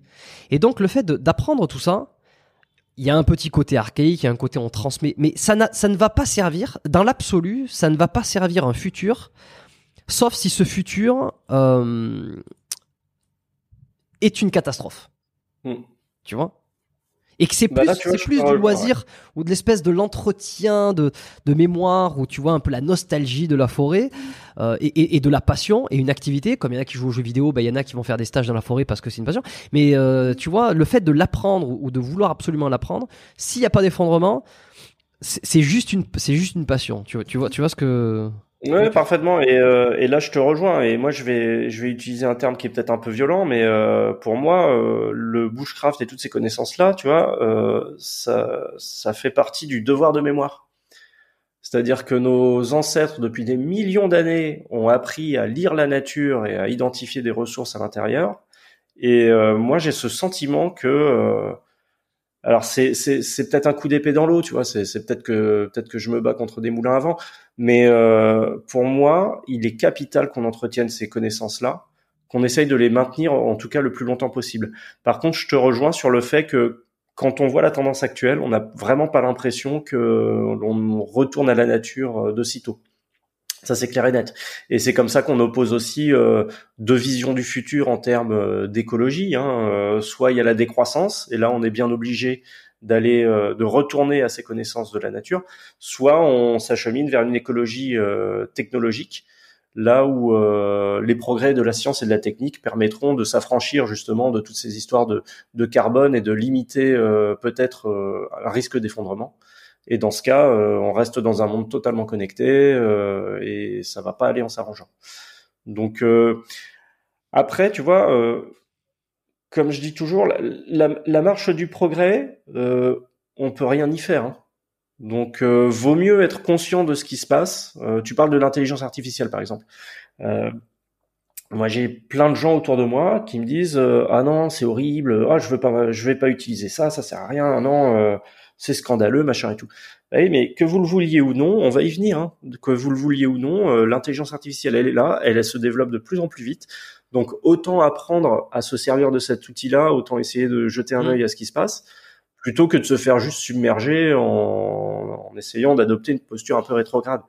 Donc je dis pas que moi je dis pas que que j'ai envie d'un futur ultra connecté, hein, loin de là. Mais je sais que ça va se passer comme ça. Et mais pour euh, pour mes enfants et mes petits enfants, moi ce que je veux c'est euh, quand même euh, garder cette connexion voilà, qui peut euh, qui peut leur offrir une différence, tu vois, ne serait-ce que par curiosité intellectuelle. Moi, je suis pas je suis pas en mode je me prépare pour un effondrement. Je suis d'accord avec toi que hormis d'être contraint forcé, euh, le citoyen moyen n'a pas envie d'aller s'immerger dans la forêt. Mais bon bah elles viennent que pourra, mais je pense que ces connaissances-là, il faut les entretenir par respect pour euh, pour nos ancêtres. Alors après, il y a aussi la piste psychologique parce que oui, on va pas enrayer. Euh, il y a rien qui va s'enrayer. Moi, je pense que ça va continuer de pire en pire, comme on le dit.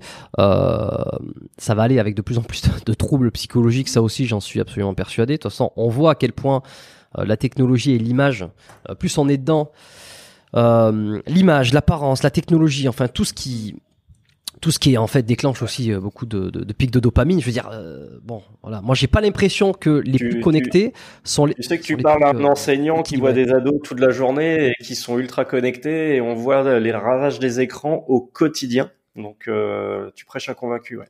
Ouais. Comment tu les vois, toi, les, ces ravages là C'est quoi C'est manque d'attention, trouble de l'humeur Ah oui, oui, oui. Alors les, ravages des écrans, de toute façon, sont, largement documentés. Euh, tu vois, il y a un auteur, moi, que j'aime beaucoup, c'est le, euh, neurobiologiste Michel Desmurgier, qui a écrit euh, La fabrique du crétin digital, et dernièrement, il a publié le livre Faites-les lire, justement. Euh, moi, j'avais déjà commencé à lire ses ouvrages il y a quelques années avec TV Lobotomie, qui démontrait déjà que l'influence de la télévision sur les capacités cognitives des enfants et leur apprentissage, la mémorisation, leur leur estime de soi, la vision qu'ils avaient de leur corps euh, était quand même déjà assez catastrophique. Donc après avoir lu ce livre, tu vois, j'étais euh, étudiant, je crois, bah, j'ai balancé ma télé, quoi, je l'ai donné à quelqu'un. Euh, mais oui, le ravage des écrans, c'est au quotidien. Et puis, moi, je te parle des ados parce que c'est euh, le public que j'ai face à moi et qui est euh, qui est le plus surexposé, mais chez les adultes aussi. Hein. Combien de combien de gens connaissons-nous autour de nous qui sont absorbés par leurs écrans, qui sont désœuvrés et qui s'occupent à coup de alors Candy Crush, c'est un peu démodé, mais c'est la dernière référence que j'ai.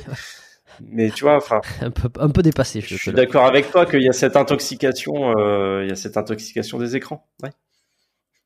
Hum, hum. Bon, maintenant c'est TikTok. Ouais, alors non, si je disais ça, c'est que c'est vrai que peut-être un, certain retour à la nature, au-delà de penser uniquement en termes d'activité, de plaisir, euh, et peut-être de, de euh, de survie à un, un, probable effondrement, il y a aussi le côté, euh, j'en entends de plus en plus parler, tu vois, j'écoute quelques podcasts qui, qui, parlent de ça, sur le fait d'aller de, de, en forêt, se balader dans la nature, etc. Enfin, tout, faire toutes ces choses-là euh, permet aussi de se rééquilibrer. La forêt, Voilà, mais physiologiquement, quoi, il y, y, a un truc qui se fait vraiment euh, dans le corps. C'est pas qu'une question d'aller regarder les nuages et puis de penser à autre chose. Euh, il y a ça, mais il y a aussi le, la, la, présence et le contact avec des éléments naturels. Alors j'avais même entendu dire que euh, se balader pieds nus euh, dans la forêt, euh, il y avait il y avait un espèce d'échange d'ions qui pouvait s'effectuer avec la plante des pieds. Alors je sais pas à quel point ça s'est étayé, à quel point c'est ça, ça a un impact, mais que ça pourrait ça pourrait jouer sur sa santé, sur la santé physique et physiologique aussi. Oui, parfaitement. Euh, alors cette histoire de se balader pieds nus, euh, moi j'ai pas de, voilà encore une fois j'ai pas d'avis dessus, je me suis pas renseigné, euh, j'ai pas étudié ces histoires euh, d'ions négatifs, ions positifs. Par contre, ce qui est ce qui est documenté, ce que ce que là sur lequel j'ai un avis, c'est l'ensemble de ce qu'on appelle donc le bain de forêt. Quand on dit bain de forêt, on imagine tout de suite le câlin aux arbres et puis ressentir l'énergie des roches, mais c'est pas du tout ça.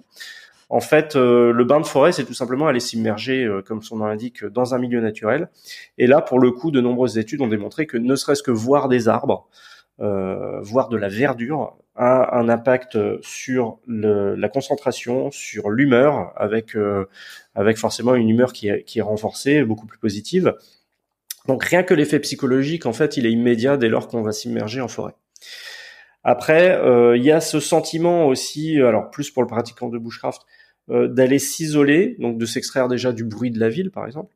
Quand on va s'isoler, on sait que on ne peut euh, entre guillemets que compter sur soi, et je trouve que ça, en, en prise de confiance, en estime de soi, ça c'est quelque chose de capital tu vois, euh, la première fois où je suis vraiment parti euh, dans la nature euh, en Écosse avec mon sac à dos et où je bivouaquais dehors, là pour le coup, tu sens que tu franchis une étape, tu peux être fier de toi. C'est une vraie, pour moi, c'est vraiment un rite d'initiation quelque part, s'enfoncer dans la forêt tout seul. Donc il y a aussi cette dimension-là. pour le psychologique. Après, on sait que respirer au sein de la forêt les différentes odeurs, etc., et notamment le pétrichor, qui est l'odeur de la terre après la pluie, euh, c'est apaisant. Ce sont des, c'est, tu vois, ce sont des odeurs que tu n'as peut-être jamais senties de ta vie, mais quand tu les sens, tu te sens chez toi. C'est-à-dire que c'est inscrit, ça doit être inscrit en nous quelque part. Ces odeurs-là sont apaisantes pour nous. Ces odeurs-là nous, nous confortent et nous font nous sentir euh, part d'un tout en fait. Et également, parmi ces odeurs, il y a des molécules volatiles qui sont euh, antibiotiques ou du moins antiseptiques qu'on appelle les phytoncides, qui sont relâchés par les plantes en fait dans l'air. Donc on respire aussi un air qui est euh, largement purifié, dans lequel il y a beaucoup moins de, microbes. Et ça, euh, l'effet pour la santé est quand même euh, est quand même notable. Et enfin, moi je te dirais qu'il y a un effet sur la physiologie qui, alors il y a deux effets sur la physiologie pour moi que j'ai ressenti et auquel je tiens énormément. Alors tout d'abord c'est l'activité physique même si pour moi il est important de se préparer à une sortie. Tu vois, quand tu vas faire du bushcraft, bah tu marches, tu portes ton sac à dos. Donc si tu as déjà fait du sport avec un gilet lesté, tu sais très bien que voilà, ça te demande un petit peu plus un petit peu plus de conditions physiques. Tu vas faire des tâches comme porter du bois, couper du bois qui demandent un petit peu de force. Donc en fait, tu fais déjà de l'activité physique. Et moi le dernier point là vraiment qui euh, qui pour moi euh, a été significatif, et je le ressens grandement ces temps-ci parce que là, depuis un an ou deux, je me suis un peu mis en stand-by. J'ai un peu moins le temps d'aller en, en, forêt parce que je bosse sur différents projets. Mais c'est euh, c'est quelque chose qu'on appelle de, dans le langage courant, de façon un petit peu, pour un peu le dénigrer, ce qu'on appelle le yoga des yeux, si tu veux. C'est que euh, en fait, en forêt, tes yeux vont être constamment en train de s'accommoder à la distance. C'est-à-dire que tu vas regarder un peu au loin euh, quel arbre tu peux croiser. Après, tu regardes au pied de l'arbre, ah bah tiens, il y a un champignon. Donc tu vois, tu varies tout le temps les distances. Après, tu vas te concentrer sur le petit bout de bois que tu es en train de tailler. Après, tu vas allumer ton feu. Tu vas regarder là-bas parce que tu as entendu un chevreuil qui passe, par exemple. Tes yeux sont constamment en train de s'accommoder, ils sont constamment en train de bouger, ce qui fait qu'en fait, ma vision, pendant tout le temps où j'ai pratiqué le bushcraft, s'est grandement améliorée. C'est-à-dire que j'ai, euh, moi qui ai toujours porté des lunettes, euh, bah, j'ai pu me passer de mes lunettes en fait au quotidien. Ça, ce sont des ce sont des exercices en fait qu'on fait avec des orthoptistes. Hein. Simplement euh, mhm. varier l'accommodation, varier le point de vue, euh, bouger les yeux dans certaines directions. Donc, mais là, tu le fais naturellement en étant dans le milieu, dans, en forêt. Du coup, j'ai pu me passer de mes de mes lunettes. J'ai toujours trouvé que ma vision était correcte. Et là, tu vois, depuis euh, ouais depuis un an, j'ai beaucoup moins le temps de sortir. Enfin, quand je dis que j'ai beaucoup moins le temps, je fais quand même au minimum une sortie par par semaine mais euh, je sens que euh, sur ma vision, ça a un impact. Donc ça, c'est quelque chose vraiment que dont je peux témoigner euh, personnellement. Quoi. Ouais, je suis pas étonné. C'est assez, c'est assez clair, c'est assez limpide quand on l'explique. De la façon dont tu l'expliques, on s'imagine très bien quand on est sur un écran euh, toute la journée, euh, alors toute la journée au travail, et puis ensuite quand on rentre du travail et qu'on est encore sur un écran, alors sur le téléphone, et puis euh, ou alors tu manges devant la télé et que ensuite encore sur un écran devant Netflix, imagine bien que ta vision elle est souvent, elle est souvent au même endroit et t'as pas ce, t'as pas ce jeu, t'as pas tous ces muscles de la, de la pupille ou de la rétine, je sais plus, je sais plus exactement, d'accommodation quoi. Ouais. Non, mais l'ensemble de ton globe oculaire, de toute façon, est relié à des, à des muscles hein, euh, qui, euh, qui vont le faire bouger. Et après, tu as les cristallins, tu as la, cornée qui peut se déformer. Enfin, voilà, c'est un entretien, en fait, c'est un exercice musculaire, hein, clairement. Hmm. Tu penses que c'est une bonne chose pour à peu près tout le monde euh, de faire une petite retraite un jour dans la forêt euh, ou en tout cas dans la nature? Je sais pas, ça dépend où on se trouve parce que la forêt c'est très spécifique. On s'imagine, euh, des, arbres, des pins, mais euh, la nature ça peut être aussi. Euh, bah, D'ailleurs, tu vas me dire a autre chose que la forêt. Tiens, je te pose la question. Ah, alors, il y a ça. Et euh, est-ce que c'est une bonne chose pour tout le monde? Est-ce qu'il n'y a pas quand même euh, quelques dangers ou tu vois, avant de se dire, attends, je pars trois jours avec une tente n'importe où, trois jours c'est rien, on sait qu'on revient, hein, il n'y a pas de question de survie. Euh, enfin, il n'y a pas de question de survie. On peut prendre deux trois conneries dans le sac ou quoi. On sait que il n'y a pas une question de survie, ça va juste une expérience dans la nature. Il y a quand même des choses auxquelles il faut faire attention, j'imagine. Oui, alors déjà, Partir trois jours de but en blanc, euh, si vous n'avez jamais bivouaqué en forêt, euh, bon courage. Parce que psychologiquement, ça va quand même être assez dur. Euh, les premiers bivouacs, en général, ce sont ceux où on découvre vraiment les bruits de la forêt. Et il faut savoir que les bruits de la forêt pendant la nuit sont totalement décuplés. Donc on a tout le temps l'impression qu'il y a un animal qui passe à côté, que, enfin, et puis dans, dans l'obscurité, on se fait très vite des films. Donc il est clair et net que euh, sans une vraie préparation, sans s'habituer un petit peu à sortir dans une forêt, euh, vous allez passer une, très mauvaise nuit la première nuit. D'autant que de toute façon ça c'est physiologique. Excuse-moi. Non, je dis surtout Blair Witch, c'est comme Blair Witch. Ouais, c'est pas. ouais, bah, c'est évident. Euh, Surtout que physiologiquement, nous, on a quelque chose euh, qui se déroule, c'est que quand on dort dans un endroit qu'on ne connaît pas, en fait, on ne dort que d'un hémisphère du cerveau. Donc on passe hmm. une nuit qui est peu reposante, mais euh, bah, tout simplement pour rester en état d'alerte. Et ça, vous allez très vite l'expérimenter si vous allez dans les bois, euh, ne serait-ce qu'une nuit. Alors après, avec un petit peu d'entraînement, en prenant l'habitude d'aller bivouaquer, passer trois nuits en forêt, ouais, c'est une très bonne chose. Parce qu'en fait, la, première nuit, vous allez en général pas très bien dormir, même quand on est bien habitué. Puis en fait, les nuits suivantes, euh, bah voilà, le cerveau il a compris que bah on est dans un endroit qu'on connaît, euh, on l'a déjà fait, il n'y a pas de problème, et du coup, il va commencer à filtrer les bruits de la forêt qui peuvent être un peu parasites, comme euh, les branches qui grincent à cause du vent, les glands qui tombent au sol et on a l'impression que c'est un boucan pas possible, la cavalcade des chevreuils en pleine nuit aussi. Alors ça vous empêchera pas d'être réveillé par par des hurlements, mais euh, mais voilà, ça fait partie du jeu aussi, parce que dans la forêt, finalement, on n'est qu'un invité. Et, effectivement, il y a, y a, d'autres euh, êtres vivants euh, aux alentours qui évoluent. Alors après, quand tu dis les dangers, ce sont des précautions à prendre, comme ne pas s'installer sous des branches mortes qui peuvent tomber tomber d'un arbre, éviter les arbres qui sont mal en point, qui sont un peu inclinés, Bien entendu, ne pas aller bivouaquer si euh, une tempête est annoncée, si le temps change. Euh, éviter de s'installer au pied d'un charme, parce que ces arbres-là sont assez fourbes. Ils ont tendance à abandonner leurs branches sans crier gare. Donc, euh, même une branche qui est couverte de feuilles et qui a l'air en pleine en pleine santé, du jour au lendemain, elle peut tomber. Et bon, si vous êtes en dessous, c'est pas terrible. Après, bien sûr, on s'installe pas dans le lit d'une rivière, charme. mais là, ouais, le charme. L'arbre euh, dont le nom latin est Carpinus. Il connaît. Ils sont assez hein, les charmes. Hmm. Ouais, attends, regarde, j'en ai un en photo. Ah, mais tu pourras pas le voir malheureusement parce que c'est vrai que j'ai pas connecté le, truc, mais je, l'affiche à l'écran pour ceux qui, euh, qui regarderont le podcast sur YouTube. Voilà, comme ça on évite de se mettre euh, là-dessus. Donc on le reconnaît avec ses feuilles notamment qui sont gaufrées en fait. les feuilles sont ondulées. Euh, au niveau des nervures, en fait, euh, entre les nervures, le limbe est légèrement bombé, si vous regardez bien. Donc on a l'impression que c'est gaufré. normalement, le contour de la feuille est denté également. D'accord, d'accord. Donc on évite de se mettre là-dessous, quoi. À différencier du hêtre qui, euh, qui lui a un bord plus lisse et qui porte des petits poils, en fait. Et qui n'est pas gaufré. Bon, alors on évite de se mettre sous les charmes. Alors juste avant euh, de revenir un peu sur quelques dangers, euh, est-ce que tu penses, j'avais une petite question, je me la suis notée, je me la suis intercalée dans mes notes là, euh, que justement tous ces bruits ont, ont, ont créé de, fantasmes, des, des, des, enfin le, bruit de la nature, surtout la nuit, ont créé les euh, les, fantômes, les histoires à dormir debout. Euh, est-ce que tu penses que vraiment ça a eu un impact là-dessus? Et si je te pose la question, c'est parce que, enfin, je me demande si du coup c'est cette origine-là, euh, parce qu'il y avait un, je sais plus qui, je suis tombé là-dessus. Qui disait c'est marrant parce qu'il y, y, a quelques dizaines d'années, il y avait tout le monde parlait de la Dame Blanche, tu vois, soit dans la forêt, tout le monde voyait la Dame Blanche. Et puis à partir du moment où il y a eu des smartphones et qu'on a été capable de tout filmer, on n'a jamais vu une seule une seule Dame Blanche. Donc finalement, est-ce que la Dame Blanche n'a peut-être jamais existé?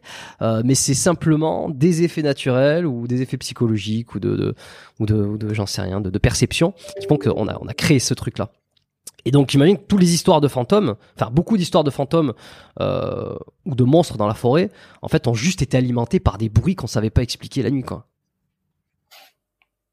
Ouais, peut-être. Alors, euh, faudrait revenir déjà à l'origine de ces mythes là, qui peuvent, euh, qui, je ne sais pas si ça trouve son origine plutôt euh, au 18e ou euh, durant le Moyen Âge, etc. Même si euh, bon, on retrouve des mythes qui sont quand même assez anciens. Hein, euh. Donc très bonne question. Je m'étais jamais fait cette réflexion-là, mais c'est vrai que c'est vrai que quand on n'est pas habitué et qu'on entend un bruit inconnu dans la nuit, inconnu parce que on n'est plus assez exposé à la, nature. Hein, reviens là. Hein.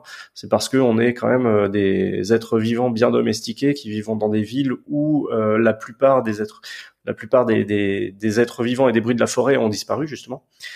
Donc euh, on peut être très surpris d'entendre euh, certains cris. Euh, moi ça m'était arrivé il, y a, il y a des années. en pleine nuit, dans mon hamac, juste à côté, j'entends un piétinement. Du coup ça, ça me fait me réveiller.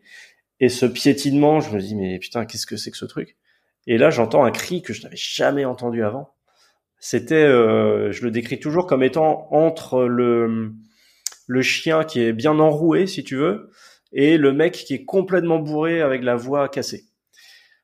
Donc un cri comme ça, euh, comme ça, juste à côté de moi. Euh, à 3 heures du matin, ça fait bizarre, quoi. Donc euh, on a vite tendance à se rapprocher de son couteau. ouais, tu t'allumes la torche là, il faut, faut, voir ce que c'est là.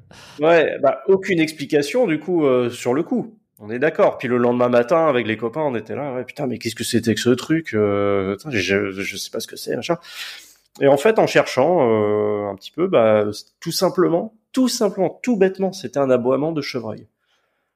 C'est-à-dire que le chevreuil pousse des aboiements euh, lorsqu'il est surpris. Et euh, cet aboiement-là, après, je l'ai entendu des dizaines, des, des, des, centaines de fois dans ma pratique par la suite. Mais là, c'était la première fois que j'entendais ce truc-là, et c'était très surprenant. Et effectivement, on pouvait se faire tous les films qu'on voulait en pleine nuit.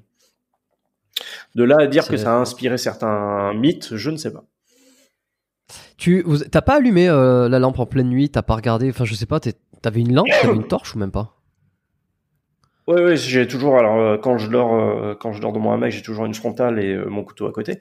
Mais effectivement, quand j'ai allumé, de toute façon, il était déjà parti, si tu veux. Donc il, il a poussé deux trois cris, deux trois cris juste à côté de mon oreille, puis après il s'est barré. J'ai entendu. Et c'est ça aussi qui m'avait qui m'avait aiguillé vers la piste d'un chevreuil, c'est que le piétinement était tu sais, ça venait par à coup, donc euh, on sentait que l'animal sautait, quoi. On sentait que ce truc-là sautait. Ah. Ouais, ok. Euh, non, mais j'imagine qu'on doit en vivre. Euh, on doit en vivre. T'as d'autres des anecdotes comme ça, des trucs qui te sont arrivés où tu t'es, tu t'es dit, putain, j'ai. Ouais, alors bon, c'est des trucs gentils, hein, c'est, c'est des trucs qui peuvent vous arriver, euh, vous, en pleine nuit, mais c'est vrai que la première fois où, où je suis allé bivouaquer avec ma compagne, pour lui montrer ce que c'était, on est, on s'est enfoncé dans une forêt, etc. Puis bon, elle dormait pas bien, elle était pas très rassurée. Donc vers 3 heures du matin, je rallume le feu pour la réchauffer. Et puis euh, on se dit bon bah est-ce qu'on rentre ou est-ce qu'on on termine la nuit? Parce que faut aussi garder ça à l'esprit. Hein, c'est que quand on part bivouaquer, on a toujours cette solution-là hein, de rentrer en pleine nuit si jamais ça va pas. Et là, euh, on entend un espèce de, de piétinement euh, sourd, mais vraiment, quand je dis que la nuit, les sons sont décuplés, là, on avait vraiment l'impression que c'était un camion poubelle qui passait à côté, quoi. Voilà, un piétinement qui faisait trembler le sol et des, des, bruits de, dans les feuilles vraiment très très lourds dans la litière forestière là qui est remuée. Et dans le faisceau de la frontale s'approche une paire d'yeux très bas sur le sol et un petit être tout poilu avec des taches blanches, et il s'agissait d'un marcassin. Okay. Et là, tu te dis que ça peut vite dégénérer parce que le marcassin ne parce que le marcassin il est seul et qu'en général la maman sanglier, euh, la maman sanglier peut être très très agressive pour défendre sa progéniture. Donc là, euh, tu serres les fesses, hein, tu fais en sorte que le, le treillis ne sente pas la peur et euh, tu attends que ça passe. Et heureusement, ils sont partis, mais euh, sinon, la seule solution pour nous, c'était d'essayer de grimper dans un arbre. Hein. Et encore, est-ce que ça aurait suffi? Je suis pas sûr, parce qu'ils sont têtus les sangliers. Et tu fais bien de le, tu fais bien de le préciser parce que tu, enfin, tu le savais, tu avais la connaissance, donc pour être euh, prudent. Mais a priori, tu vois un marcassin, tu te dis, oh là là, mais quel, quel, c'est, c'est inoffensif, c'est mignon, on va l'adopter. Viens, t'as, presque envie qu'il se rapproche de ton, de ton campement, tu vois. Ouais, j'ai tapé marcassin. Oui, je tape marcassin sur Google, tu vois des trucs, tu te dis, euh, tu dis ça, ça, t'es presque rassuré d'avoir ça. Mais c'est vrai que quand tu vois, attends, regarde, j'en montre une autre. malheureusement, c'est vrai que tu peux pas l'avoir. Il faudrait que je connecte le. Quand tu vois ça à côté, donc j'imagine c'est la maman. Euh, tu te dis effectivement, je préfère que le marcassin soit loin finalement. Hein. Ouais. Ouais. Alors heureusement ils nous ont tourné. Hein. Ils sont partis. Ok, ok, ok. Il y a un truc qu'on s'imagine pas aussi, c'est dans la forêt. Euh, parce que là, tu dis, oui, tu peux t'en aller, ça va, c'est que des bruits, euh, tu vois, ça va, c'est, ça demande pas beaucoup de courage, c'est, c'est, il peut rien t'arriver. Mais je pense que quand tu es dans la forêt, au milieu de rien, à 3 heures du matin, et que t'entends des bruits, tu dois sentir une espèce d'impuissance, parce que au-delà de toute rationalisation, il euh, y a pas de secours, il y a rien, t'es au milieu de nulle part, t'es loin de tout le monde. Donc je pense qu'il y a aussi ce truc qui vient jouer sur ta psychologie, tu vois. C'est pas qu'une question euh, de faire face à ses peurs d'une certaine part, tu vois. C'est qu'il y a un vrai truc que tu dis, si jamais il y a un danger, en fait, je suis, euh, je, pas je suis foutu, mais je veux dire, je peux pas appeler, euh, c'est pas en 5 minutes que je me rends à l'hôpital ou que, ou que il y a pas les flics qui vont arriver ici dans 3 minutes, quoi, tu vois. Non, c'est exactement ça, et c'est pour ça que je dis que que dans la préparation, tu vois, de, se préparer en fait, faire du bushcraft, s'enfoncer dans les bois, c'est là aussi que tu apprends à ne compter que sur toi-même. C'est-à-dire que tu dois avoir cette prise de conscience et cette prise de confiance en toi, qui ne peut passer que par l'acquisition de certaines compétences qui, pour moi, sont, sont capitales et là pour le coup en survie. Et là, j'utilise le terme survie volontairement. Euh, quand je parle des compétences capitales en survie, en fait, il y en a que trois. La première, c'est maîtriser des notions de premier secours, être formé au premier secours pour se soigner soi ou soigner quelqu'un qui est blessé, parce que en fait, vous, même si vous êtes dans la forêt de Fontainebleau, à quelques kilomètres de Paris, euh, si vous êtes à un quart d'heure de marche du parking, vous êtes déjà dans un milieu qu'on peut dire isolé. Et là, les secours vont mettre beaucoup plus de temps que prévu pour venir vous retrouver. Donc déjà, ça serait peut-être bien de maîtriser un petit peu les premiers secours. Pour moi, ça c'est c'est une notion même de prophylaxie en fait. C'est, ah, moi, je, je, déconseille toujours aux gens de, de, se lancer dans le bushcraft sans avoir au moins appris euh, quelques notions de premier secours, ne serait-ce que passer le PSC1 quoi. Enfin, ça c'est un truc que tout le monde peut passer en France. Vous allez à la Croix-Rouge, vous allez chez les pompiers. Euh, votre employeur en général, il vous l'offre, euh, enfin il vous le paye, il n'y a pas de problème. Donc ça déjà, c'est la première euh, compétence à maîtriser en survie. La deuxième compétence pour moi qui est capitale à maîtriser pour survivre, c'est euh, alors je la mets euh, je la mets un petit peu euh, en fait la deuxième et la troisième sont un peu discutables. On peut les interchanger pour moi. Mais la deuxième compétence c'est l'orientation. C'est être capable de se repérer. Vous partez faire une randonnée. Si vous vous paumez et que vous n'avez pas de smartphone que vous n'avez pas de boussole euh, apprenez déjà à vous repérer un petit peu, euh, à retrouver votre chemin, à, regarder la position du soleil pour essayer de déterminer les directions, mais aussi plus largement, apprenez à lire une carte, apprenez à lire une boussole, parce que ça aussi, c'est c'est une compétence qui a été perdue euh, avec l'avènement des GPS dans les smartphones. rien que lire une carte et une boussole, ça au moins vous avez deux outils qui ne tomberont pas en panne parce qu'ils vont pas manquer de batterie, hein, il n'y a pas besoin. Donc déjà, euh, apprendre à s'orienter. Et enfin, euh, une des compétences aussi qui est capitale en bushcraft, c'est être capable d'allumer un feu. Être capable d'allumer un feu avec ou sans allumette, mais être capable d'allumer un feu relativement rapidement. Et donc emporter le matériel qui est qui est important pour ça.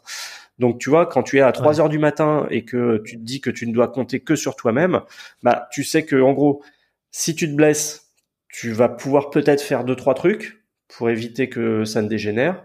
Si tu es au beau milieu des bois et que tu plus ton matériel, tu peux essayer de te repérer et de retrouver euh, la route vers le parking pour, euh, pour rentrer chez toi. Et si vraiment tu es bloqué, eh ben, tu allumes un feu et tu passes la nuit à côté de ton feu parce qu'au moins le feu pourra te réchauffer et il va aussi éloigner toutes les menaces. Et surtout, le feu a un côté euh, extrêmement rassurant sur le plan psychologique. Donc, honnêtement, euh, je préfère amplement passer euh, une nuit à ne pas dormir à côté de mon feu de camp et euh, bien l'alimenter, plutôt que de errer dans les bois alors qu'il n'y a pas de, il y a pas de lune pour, enfin il n'y a pas de lune, il n'y a pas de lumière, je sais pas où je suis. Donc ça, c'est les trois compétences pour moi qui sont capitales.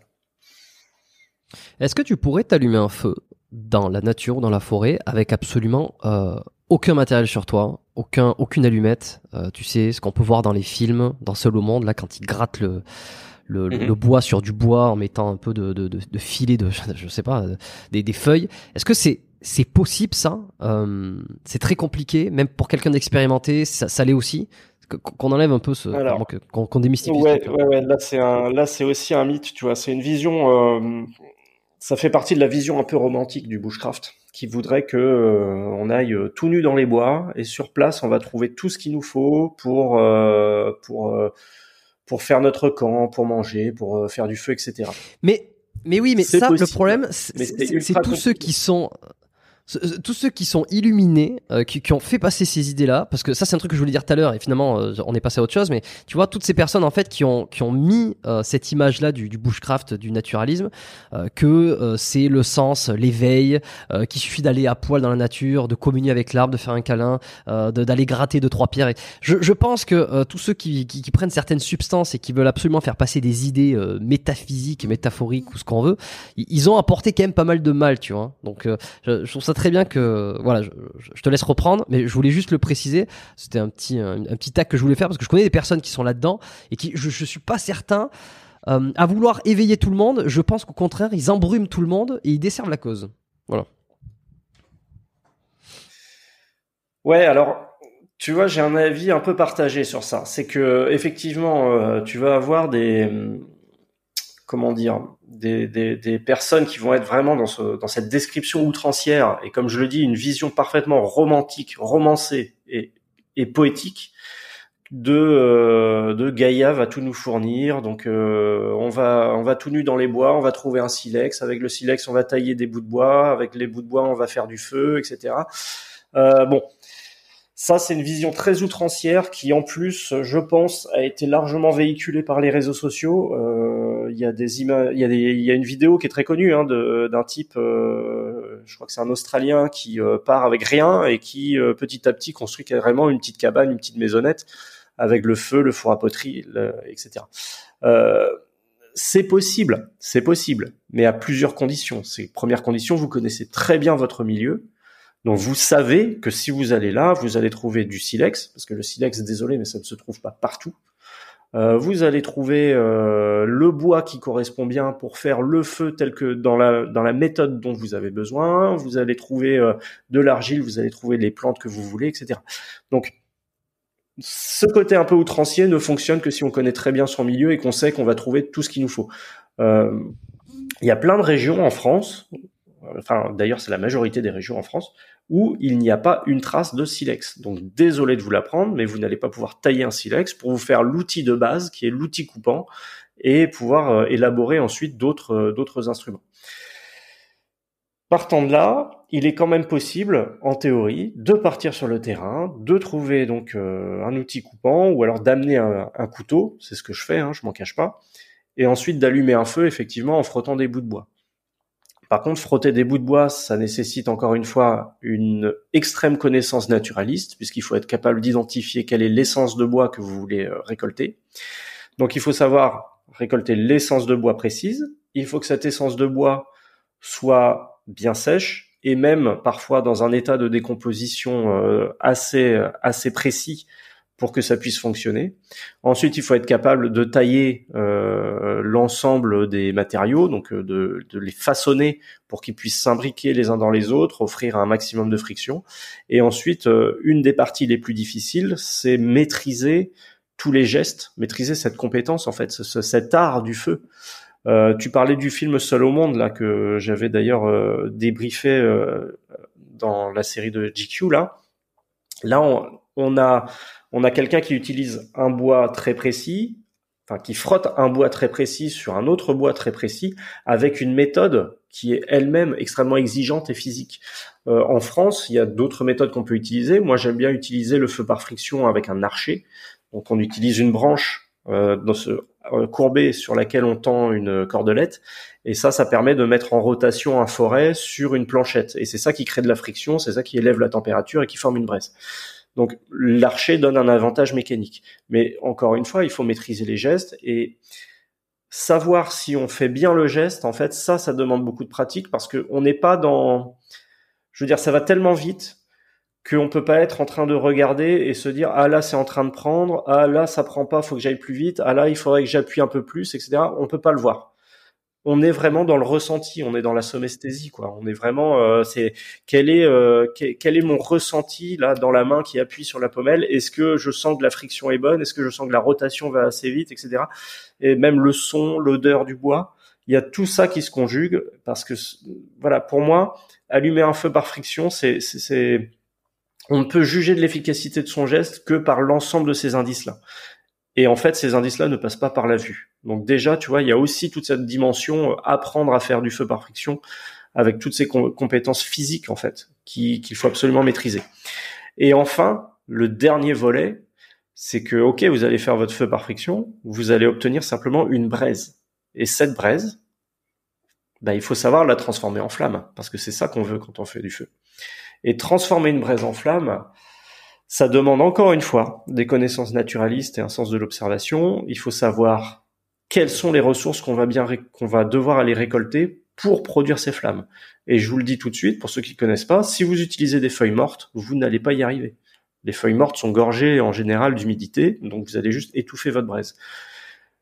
On dit qu'il faut trouver euh, des herbes sèches. Bah, euh, bon courage hein, en, certaines saisons, notamment au printemps, pour trouver des herbes vraiment sèches. Donc en fait, on peut se tourner après vers des écorces, vers des graines qu'on appelle les akènes, qui poussent euh, par exemple sur la clématite ou le pissenlit, là, les espèces de petits parachutes.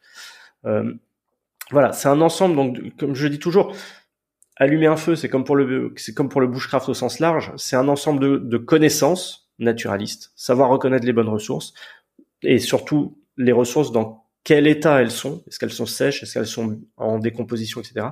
Mais aussi un ensemble de compétences. Et là, pour le coup, on est sur des compétences vraiment intimes, quoi.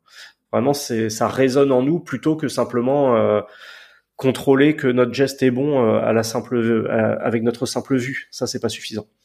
Donc, il y a beaucoup de travail en fait. Si on veut vraiment allumer un feu, voilà, sans rien dans la nature. Et c'est pour ça aussi qu'en général, nos ancêtres ou les peuples euh, premiers, tels qu'on les, tels qu'on les appelle encore, les chasseurs-cueilleurs, chasseurs-cueilleurs, pardon, qui allument leur feu de cette façon-là partout au monde, bah en fait, ils ont toujours leur kit de feu par friction sur eux. C'est-à-dire que c'est très rare que l'une de ces personnes-là se dise bah tiens je vais dans les bois et là aujourd'hui je vais allumer un feu avec toutes les ressources que je trouve uniquement in situ. Ça c'est très difficile. Alors que ces gens-là, bah, ce qu'ils font depuis la nuit des temps, c'est qu'à un moment, ils vont dans les bois, ils ramassent plein de ressources, ils les taillent, ils les font sécher euh, au niveau de leur campement, et ils prévoient de les utiliser un peu plus tard, lorsque le bois sera bien sec, bien décomposé, comme il faut. Hmm, ok. Que je comprenne bien le mécanisme du feu, l'objectif c'est en frottant avec de la friction, c'est créer de la chaleur pour faire naître une braise. Donc en fait, il faut aller ça, ça, serait quoi? Combien de combien de température euh, il faut aller euh? En moyenne pour embraser du bois, de, la sciure de bois. Alors peut-être qu'il faut revenir aussi sur le processus. C'est que quelle que soit la méthode de feu par friction, donc que vous frottiez pardon, de façon de façon rectiligne, comme on le voit dans le film sur le monde, que vous utilisiez la friction manuelle en faisant tourner comme ça votre forêt avec les mains, que vous utilisiez l'archer, le but, c'est de faire en sorte que le frottement du bois sur le bois crée à la fois de la sciure, donc il y a la planchette ou le et ou le forêt qui vont s'user progressivement en créant de la petite sciure très fine. Mais la friction va également provoquer une montée en température, va libérer de la chaleur. Et pour le coup, pour l'embrasement, on est selon les essences en moyenne entre 350 et 450 degrés. Donc ça demande quand même un effort physique. Hein. Ah oui. Faut, Ah oui, oui, oui. Ah oui, d'accord, d'accord. Donc, euh, donc on s'imagine que faire bouillir de l'eau. En particulier, euh, avec, euh, si je peux juste rajouter, pour la friction manuelle, ça demande vraiment une musculature des mains qui se développe avec avec l'acquisition du mouvement. Et ça demande le développement d'un peu de callosité pour être pour être à l'aise Et après, il y a toute une technique aussi qui fait que bah, lorsque vous allez frotter, lorsque vous allez effectuer votre votre rotation du forêt, donc en frottant les mains, vos mains vont inexorablement descendre le long du forêt. Et il y a une technique quand même qui est utilisée qui s'appelle, alors c'est le 8 ou le flottement où les mains en fait vont rester au même endroit et ça c'est euh, c'est une méthode qui est très très dure à acquérir et qui nécessite une vraie musculature des poignets, des avant-bras, des doigts aussi. Donc en fait c'est beaucoup de préparation mine de rien. Donc c'est pour ça que je dis que le, allumer un feu, voilà, pensez qu'on va aller dans les bois, allumer un feu immédiatement, ça se fait, hein, je l'ai déjà fait, c'est super intellectuellement comme exercice parce que justement ça vous met à l'épreuve, mais en général la réalité du terrain, la réalité de nos ancêtres, c'était que quand même tout ça a été préparé en amont. Et de toute façon, ça vous demande un entraînement, ne serait-ce que pour acquérir les bons gestes. En quoi, en quoi le silex, avec le silex, c'est plus simple? Euh, Déjà, est-ce que le silex, euh, qu'on soit d'accord, c'est quoi? C'est une pierre? Qu'on taille, ça permet d'embraser plus vite. Pourquoi le, le, le, le silex, c'est le truc le plus recherché pour faire du feu? Alors, le silex, en fait, a plusieurs utilités. C'est que c'est une roche euh, une roche sédimentaire qui est euh, qu'on pourrait euh, décrire comme ayant une consistance vitreuse, c'est-à-dire que quand on va la casser, elle va donner des arêtes très nettes, en fait, comme si on cassait du verre, si tu veux. Euh, du coup, ça nous offre un tranchant. Et ça, le tranchant dans la nature, c'est euh, c'est vraiment une fonction qui est inestimable parce que c'est ça qui va permettre de tailler du bois, par exemple. Donc, l'aspect tranchant déjà était recherché par nos ancêtres. Le silex, c'était le, le, couteau suisse de l'époque. Hein. Ça permet de racler, ça permet de percer, ça permet de couper, enfin bref. Mais le silex peut effectivement permettre d'allumer un feu. Alors, là pareil, il y a un mythe qui court, c'est euh, l'idée que frapper deux silex ensemble permet d'allumer un feu. Ça, c'est totalement faux. Lorsqu'on va frapper deux silex ensemble, on peut éventuellement, dans une semi-pénombre, voir apparaître une étincelle, mais ça, c'est juste dû euh, à la cassure, si vous voulez, du réseau cristallin de la pierre. Euh, ça s'appelle de la triboluminescence, donc ça donne des étincelles qui sont froides. C'est juste un relargage de photons parce qu'on va casser les ponts entre les atomes au niveau du cristal. Donc c'est purement mécanique. Ce qu'on doit rechercher par contre, c'est un silex à utiliser avec un matériau plutôt ferreux. Donc des, minéraux comme euh, la marcassite ou la pyrite par exemple, qui peuvent, alors au choc, le silex va détacher des petits morceaux euh, de ce matériau ferreux et au contact de l'oxygène conjugué à l'énergie du choc, ces petites particules ferreuses vont s'embraser et là vont former une braise, euh, une étincelle pardon, à haute température. Cette étincelle, vous devez la recueillir sur ce qu'on appelle au sens large un amadou. Donc euh, originellement le mot vient du champignon amadouvier dont on coupait, dont on récoltait la chair qu'on traitait au salpêtre ou à la cendre pour, pour faciliter son embrasement. Donc l'étincelle en tombant sur l'amadou va produire une braise, et encore une fois, cette braise, il faut pouvoir la, la transformer en flamme. Mais en fait, le silex et euh, le matériau ferreux, c'est beaucoup plus simple, ça demande beaucoup moins beaucoup moins d'énergie que le feu par friction, puisqu'en fait tout ce que vous avez à faire, c'est choquer euh, le matériau ferreux avec le silex, ou inversement selon la technique que vous utilisez.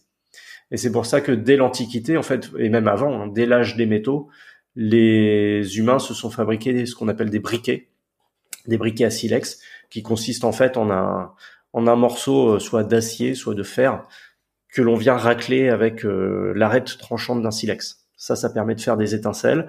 Et on a utilisé ça pendant des milliers d'années pour euh, allumer un feu. Euh, les briquets à silex euh, ont commencé à disparaître à la fin du 18e ou 19e siècle, je ne sais plus, avec euh, fin du 19e, il me semble, avec l'invention en fait des allumettes qu'on connaît qu'on connaît de nos jours, puisque l'allumette permet en un seul mouvement de créer une flamme, alors que avec les autres méthodes, friction et silex, on passe toujours par cette étape de créer une braise, braise que l'on doit transformer en flamme au moyen d'un nid fibreux. Ok, assez euh, fascinant hein, de, se rendre compte de la complexité des choses. On a, tendance, à oublier des fois, tu vois, ou en tout cas s'imaginer euh, qu'il y a deux trois techniques. Non, non, mais c'est c'est compliqué. Pour revenir sur les premiers secours, euh, bah, mentionné toi l'importance d'avoir les bases lorsque on sort euh, seul dans la nature. Euh, moi, quand je pense au premier secours, je pense à, au massage cardiaque, je pense euh, au bouche à bouche, je pense à la, la PLS, à la position latérale de sécurité, ce genre de choses. A priori, je me dirais en quoi ça c'est utile lorsque tu es tout seul? Est-ce qu'il vaudrait pas mieux plutôt savoir euh, comment se faire un garrot? Euh, Alors, je sais plus si on appelle si on apprend ça au premier secours, mais moi, de, quand j'avais passé le, le, le, truc, je m'en souviens pas. Euh, Heureusement que, que, certains de mes invités du podcast sont là pour me rappeler comment faire des garrots. Euh, mais est-ce que est-ce que ça serait pas mieux d'apprendre à faire un garrot, euh, de, de, se retirer un venin, tu vois? Enfin, je sais pas, moi on m'a jamais dit, euh, tiens, euh, il faut aspirer le venin, faut mettre la main vers le bas euh, pour éviter que ça remonte trop vite dans le dans le système sanguin. Tu vois, tout ce genre de petites choses. Ouais, alors euh, c'est intéressant ce que tu me dis parce que ça, ça soulève aussi la question des de cette mythologie euh, des premiers secours en pleine nature. En fait, si tu es tout seul, quels sont euh, les principaux risques auxquels tu t'exposes? Euh, Tu t'exposes à des risques de coupure lorsque tu manipules des couteaux. moi, ça m'est arrivé. Hein, je me suis déjà ouvert le pouce et des doigts. ça m'a valu plusieurs points de suture. mais j'étais, j'étais dans un milieu alors on va pas dire éloigné, mais j'étais dans un milieu naturel lorsque ça s'est produit. Donc et déjà, ne serait-ce que savoir faire un pansement compressif, et effectivement savoir faire un garrot éventuellement si la plaie est vraiment grave, comme ça peut survenir avec euh, une, un coup de hache par exemple. Euh, et soit dit en passant, oui, les garrots, je crois, sont à nouveau au programme du PSC1 puisque euh, depuis les attentats de 2015, on s'est rendu compte qu'en fait, c'était vachement utile que les gens sachent euh, faire des garrots. Donc déjà ça, tu vois, le pansement compressif et le garrot, tu vois, stopper un saignement, c'est déjà super utile. Ensuite, euh, les autres risques, c'est quoi? Ce sont les traumatismes. Tu, tu, te vautres, tu te pètes la jambe, tu te, tu te fais une entorse. C'est savoir gérer ça. Mhm. Alors, pour le coup, au PSC1, il est vrai qu'on va juste t'apprendre à immobiliser la victime, donc toi, et appeler les secours. Euh, on va arrêter de fantasmer, mais euh, dans la plupart des forêts françaises, on a du réseau. On peut dire aux secours de venir nous chercher. Justement, les secours euh, savent se repérer en général dans les parcelles. Et au pire, vous leur donnez votre position GPS euh, grâce euh, au GPS qui est dans votre téléphone. Et là, pour le coup, les, secours pourront vous retrouver. Donc, au pire, si vraiment euh, la, blessure est assez lourde et que vous pouvez pas vous déplacer, il y a quand même quelque chose à faire. Donc les traumatismes et puis après, bon, le reste, je dirais, ça, ça relève, alors là pour le coup, ça relève plus soit de l'inconfort, soit de la pathologie que vous pouvez pas traiter. Si vous êtes en train de faire un infarctus tout seul au fond des bois, bah, désolé de vous l'apprendre, mais vous allez probablement pas faire vous-même votre massage cardiaque, quoi.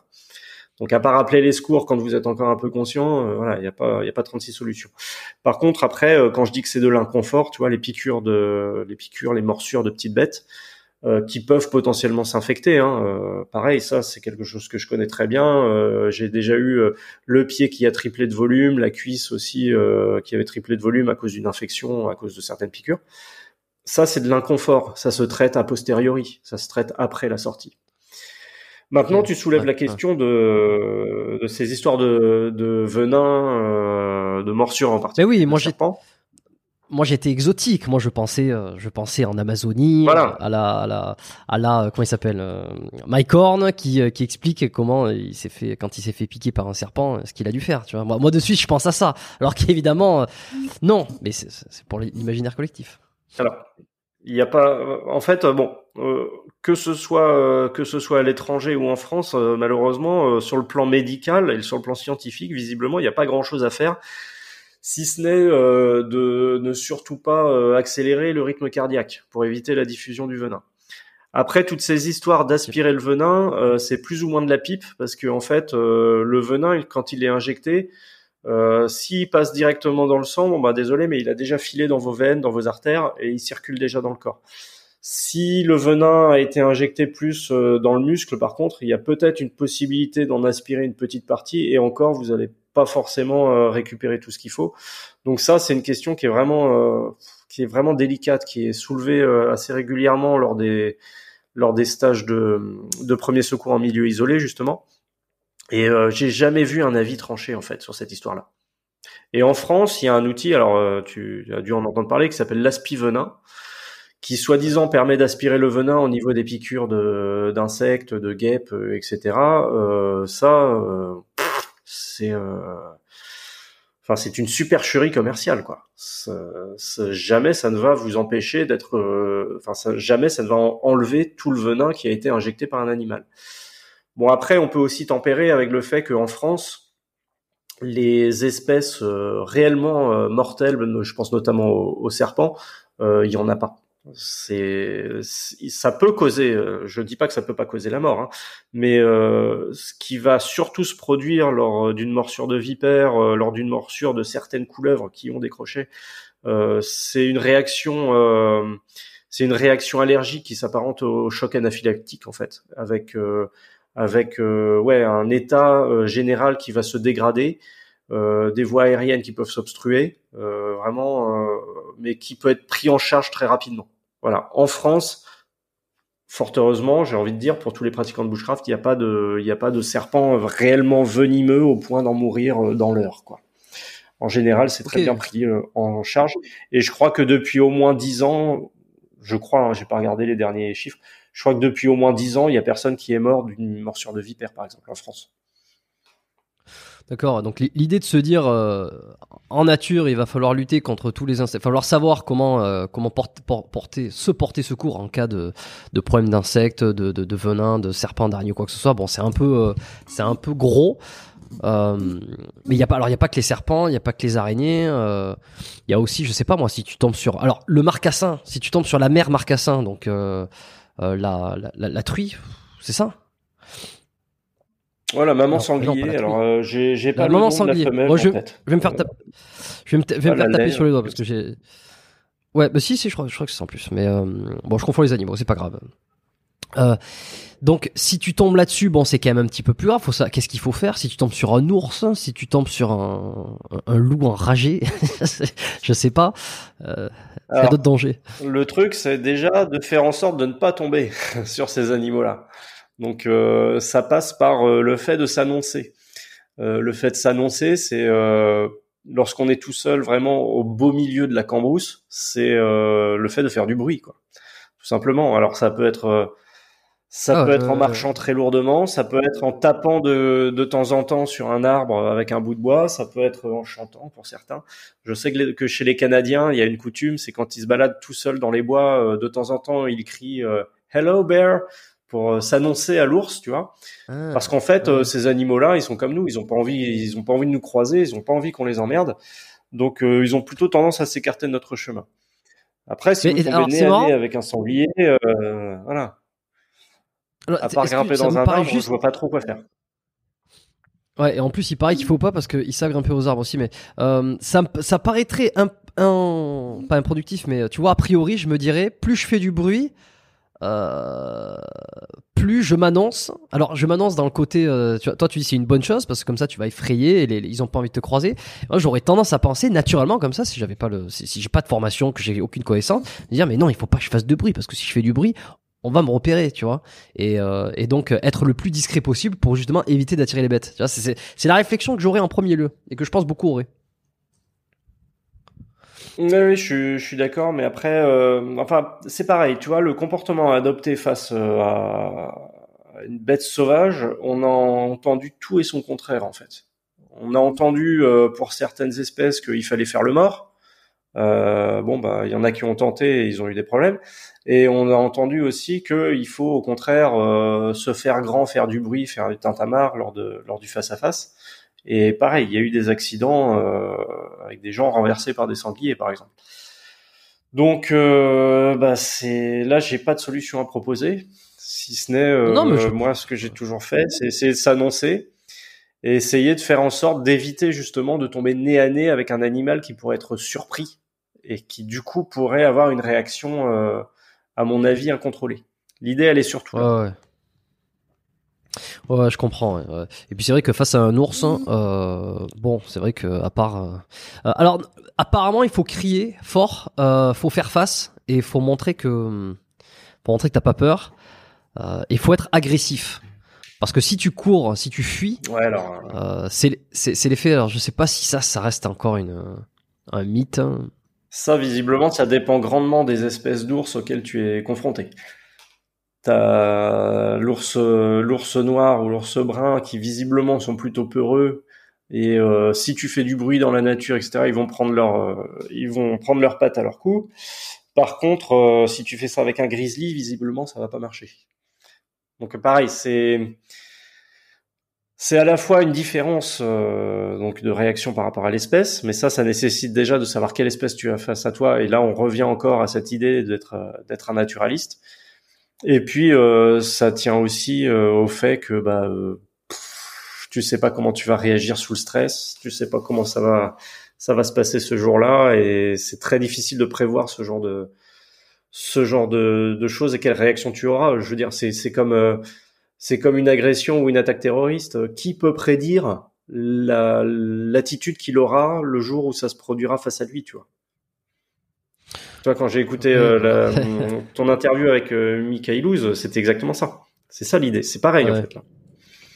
Hum, hum. Alors ça, c'est les grands débats euh, entre ceux qui pratiquent la self, ceux qui pratiquent les sports de combat. Euh, je, passe je fais un petit coucou à Cyril Diabaté, forcément, sur euh, quand est-ce que t'es le plus prêt au moment T. est-ce que c'est en reproduisant des, des reproduisant des gestes hein? Est-ce que c'est parce que t'es habitué à te battre hein? Est-ce que lorsque tu te bats dans un ring, c'est vraiment la même chose dans la réalité? Ben certains disent oui, certains disent non. Bon, je pense que ça restera toujours à débat et à débattre. Euh, une, situation que je voulais te demander quand même, qui était euh, précise. T'es dans la forêt, t'es tout seul, tu vas faire ton petit ton petit bivouac. Tu te ah, bah, pour moi, ça me paraît pas du. Ça, pour moi, ça me paraît une, une, situation totalement probable. Tu te fais une entorse à la cheville parce que t'as marché sur une branche ou alors t'as pas vu un trou. Euh, entorse externe de la cheville droite, admettons. Euh, tu regardes ton téléphone. Alors évidemment, t'as as mal. Tu, tu cries. T'essaies de voir s'il y a des gens. Il y a personne. Évidemment, t'es venu là pour voir personne. Donc t'es pas étonné qu'il y ait personne. Tu regardes sur ton téléphone. Il euh, y a pas de réseau. Qu'est-ce que tu fais? Alors, si c'est mon cas personnel à moi, euh, déjà, premièrement, ce que j'essaierai de faire, c'est d'immobiliser la cheville, donc euh, en faisant une attelle avec euh, des bouts de bois et des tissus, quoi. Et ensuite, bah, j'essaie de me déplacer. J'essaie de me déplacer parce que en général, lorsque je vais bivouaquer, je sais très bien où je me trouve et je sais très bien comment je suis censé rentrer. Donc euh, là, pour le coup, j'essaie de me déplacer jusqu'à l'endroit où j'ai laissé ma voiture, jusqu'à la route la plus proche, enfin l'endroit où je peux où je peux retrouver entre guillemets la civilisation. Là, pour le coup, c'est ça fait partie de la prise de décision qu'on doit avoir lorsqu'il survient quelque chose. C'est est-ce que je reste sur place et j'attends des conditions plus favorables? Tu vois, si par exemple, là, je change totalement le cadre, mais imagine que ça, ça se produise sous un blizzard euh, pas possible, des chutes de neige monstres, euh, moins 10 degrés, peut-être que là, le truc le plus logique, ce serait de rester au campement à côté du feu, quoi. Et d'attendre le lendemain qu'il mmh. fasse au moins jour pour pouvoir rentrer.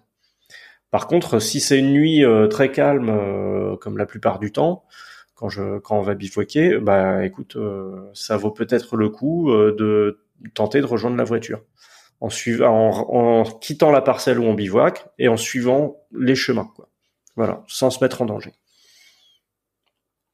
Ok, bon, beaucoup de bon sens finalement, de d'étape par étape, de, de, faire le point sur la situation, ouais, son. J'insiste juste sur le côté euh, pragmatique en fait, c'est-à-dire que là, on n'est pas euh, le bushcraft, c'est loin d'être euh, hollywoodien, on n'est pas dans Bear Grylls, tu vois, qui ah tiens, il y a une falaise, je vais aller sauter dans l'eau juste parce que voilà, il y a la télé à côté. Non, non, au contraire, on est vraiment dans la limitation des risques, tu vois, l'anticipation et la limitation des risques en permanence et euh, prendre des décisions pragmatiques selon la situation. Quoi.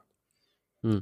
On n'est pas non plus dans euh, je me coince le bras donc euh, je vais devoir me le couper pour rentrer chez moi et en, plus je dis ça parce que c'est l'histoire de son mais en plus c'est une hmm. histoire vraie alors je sais pas à quel point elle est, elle est vraie comment elle est elle est racontée dans le film si si mais elle, est parfaitement vraie hein. c'est dans, dans le parc de Canyonlands, euh, effectivement, euh, cette personne s'était retrouvée avec euh, le bras coincé sous un rocher. son nom c'était Cranston, je crois, un truc comme ça. Et ouais, bah tu vois là, pour le coup, poussé par la soif, puisqu'il avait plus rien à boire. Alston. Et, et il savait qu'au fond d'un canyon, personne n'allait jamais le retrouver. Bah, sa seule solution, c'était de se couper le bras. Alors quelque part, heureusement, on va dire, mais le fait d'avoir le bras broyé sous un rocher a pas mal anesthésié son, son membre. C'est ce qui lui a aussi permis de le couper sans toute proportion gardée. Hein, ça lui a pas fait du bien, mais sans souffrir le martyr comme il aurait dû souffrir si tu vois, si toi tu te coupes le bras là actuellement à vif. Donc il avait déjà, il avait déjà des des encéphalines et toutes les toutes les substances un peu les les, les opiacés, euh, enfin les opioïdes euh, endogènes en fait que le corps fabrique face à la douleur, qui circulaient déjà dans son corps et qui lui ont permis peut-être aussi de de faciliter, disons, euh, cette extraction. Quoi. Mais une histoire qui fait froid dans le dos et qui montre qu'on doit toujours prévoir là où on va et aussi qu'on doit toujours avertir de là où on va. Et ça, c'est un concept aussi qui est super important, le concept de, de l'ange gardien quand tu pars quelque part, que ce soit en trek à l'autre bout du monde ou euh, juste dans le bois d'à côté, euh, toujours prévenir quelqu'un, juste dire bah voilà, je vais je vais je vais euh, me faire un café au fond des bois, je pense être rentré pour 18 heures quoi. Comme ça au moins bah si à 18 heures t'es pas là, bah on peut commencer à s'inquiéter, on peut éventuellement appeler les secours un peu plus tard et puis dire bah il pensait aller là et, voilà. Au moins ça oriente quoi. Donc si t'arrive un pépin, t'as plus de chances d'être retrouvé. Mm. Bon, le film 127 ça, ça a été un film euh, que j'avais vu il y a très longtemps et c'est vrai que c'était assez fou cette histoire du, du cet, aventurier là qui était obligé de se couper le bras euh, et, euh, et, pour rentrer chez lui. Et alors je me souviens plus exactement du film. Je sais que j'avais pas trouvé ça ni génial ni euh, ni euh, nul, mais euh, de ce que je me souviens, c'était c'était Danny Boyle qui l'avait réalisé, donc c'était très électrique, tu vois, avec une réalisation un petit peu un petit peu violente comme ça. Et, et c'est vrai que dans ces dans ces moments-là, moi, je, je, sais pas, je, je sais pas s'il a écrit un bouquin, mais j'aimerais bien savoir ce qui se passe dans sa tête au moment où il va se couper. Enfin, il y a un truc quand même euh, très de se détacher volontairement comme ça. Alors c'est ok, il y a de la survie, mais euh, ça doit être quand même une, sacrée expérience. Bon. Euh, mais écoute, on va, on va finir sur euh, sur un, juste un petit truc parce qu'on a on a on a on a quand même passé énormément de choses, euh, donc je suis, très content. Euh, on a appris plein de trucs. Euh, c'est un petit peu rapidement la bouffe, la bouffe dans la nature entre les baies. Tu vois, évidemment, je pense, on pense tous à celui qui s'est qui s'est intoxiqué. Tu vois, on pense beaucoup on pense beaucoup au film parce que ça fait partie aussi de, la culture. Hein les cultures ciné euh, dans Into the Wild. histoire vraie, hein, d'ailleurs.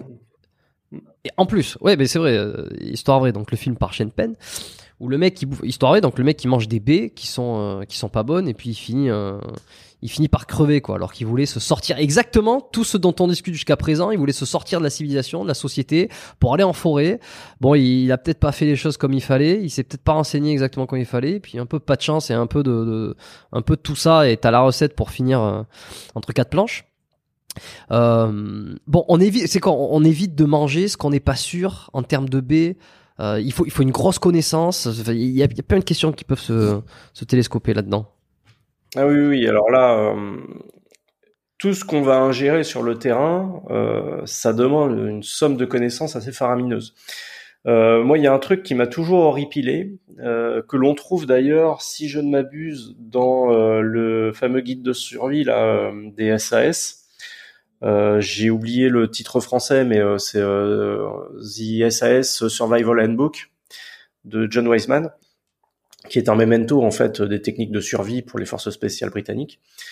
Il me semble que ça figure là-dedans. C'est ce qu'on appelle le test universel de comestibilité, qui voudrait que on doit rien manger, on ne doit manger aucune plante qui présente tel ou tel caractère avec notamment parmi les premiers caractères euh, une couleur trop vive, parce que c'est vrai que dans l'imaginaire collectif, une couleur vive dans la nature, euh, c'est signe de danger, tu vois.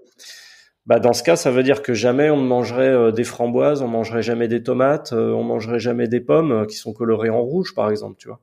Donc déjà, ce test-là, en fait, il est là. Bon, je pense qu'il est là vraiment en dernier dernier recours mais euh, il tient pas la route en fait sur le plan euh, naturaliste parce qu'il a la faiblesse de vouloir faire croire qu'il existe un moyen euh, facile d'identifier des, des, plantes comestibles. Et ça, c'est totalement euh, erroné pour moi. Donc il faut vraiment avoir de bonnes connaissances. Avoir de bonnes connaissances en botanique, avoir de bonnes connaissances en mycologie également, puisqu'il y a les champignons aussi qui se mangent.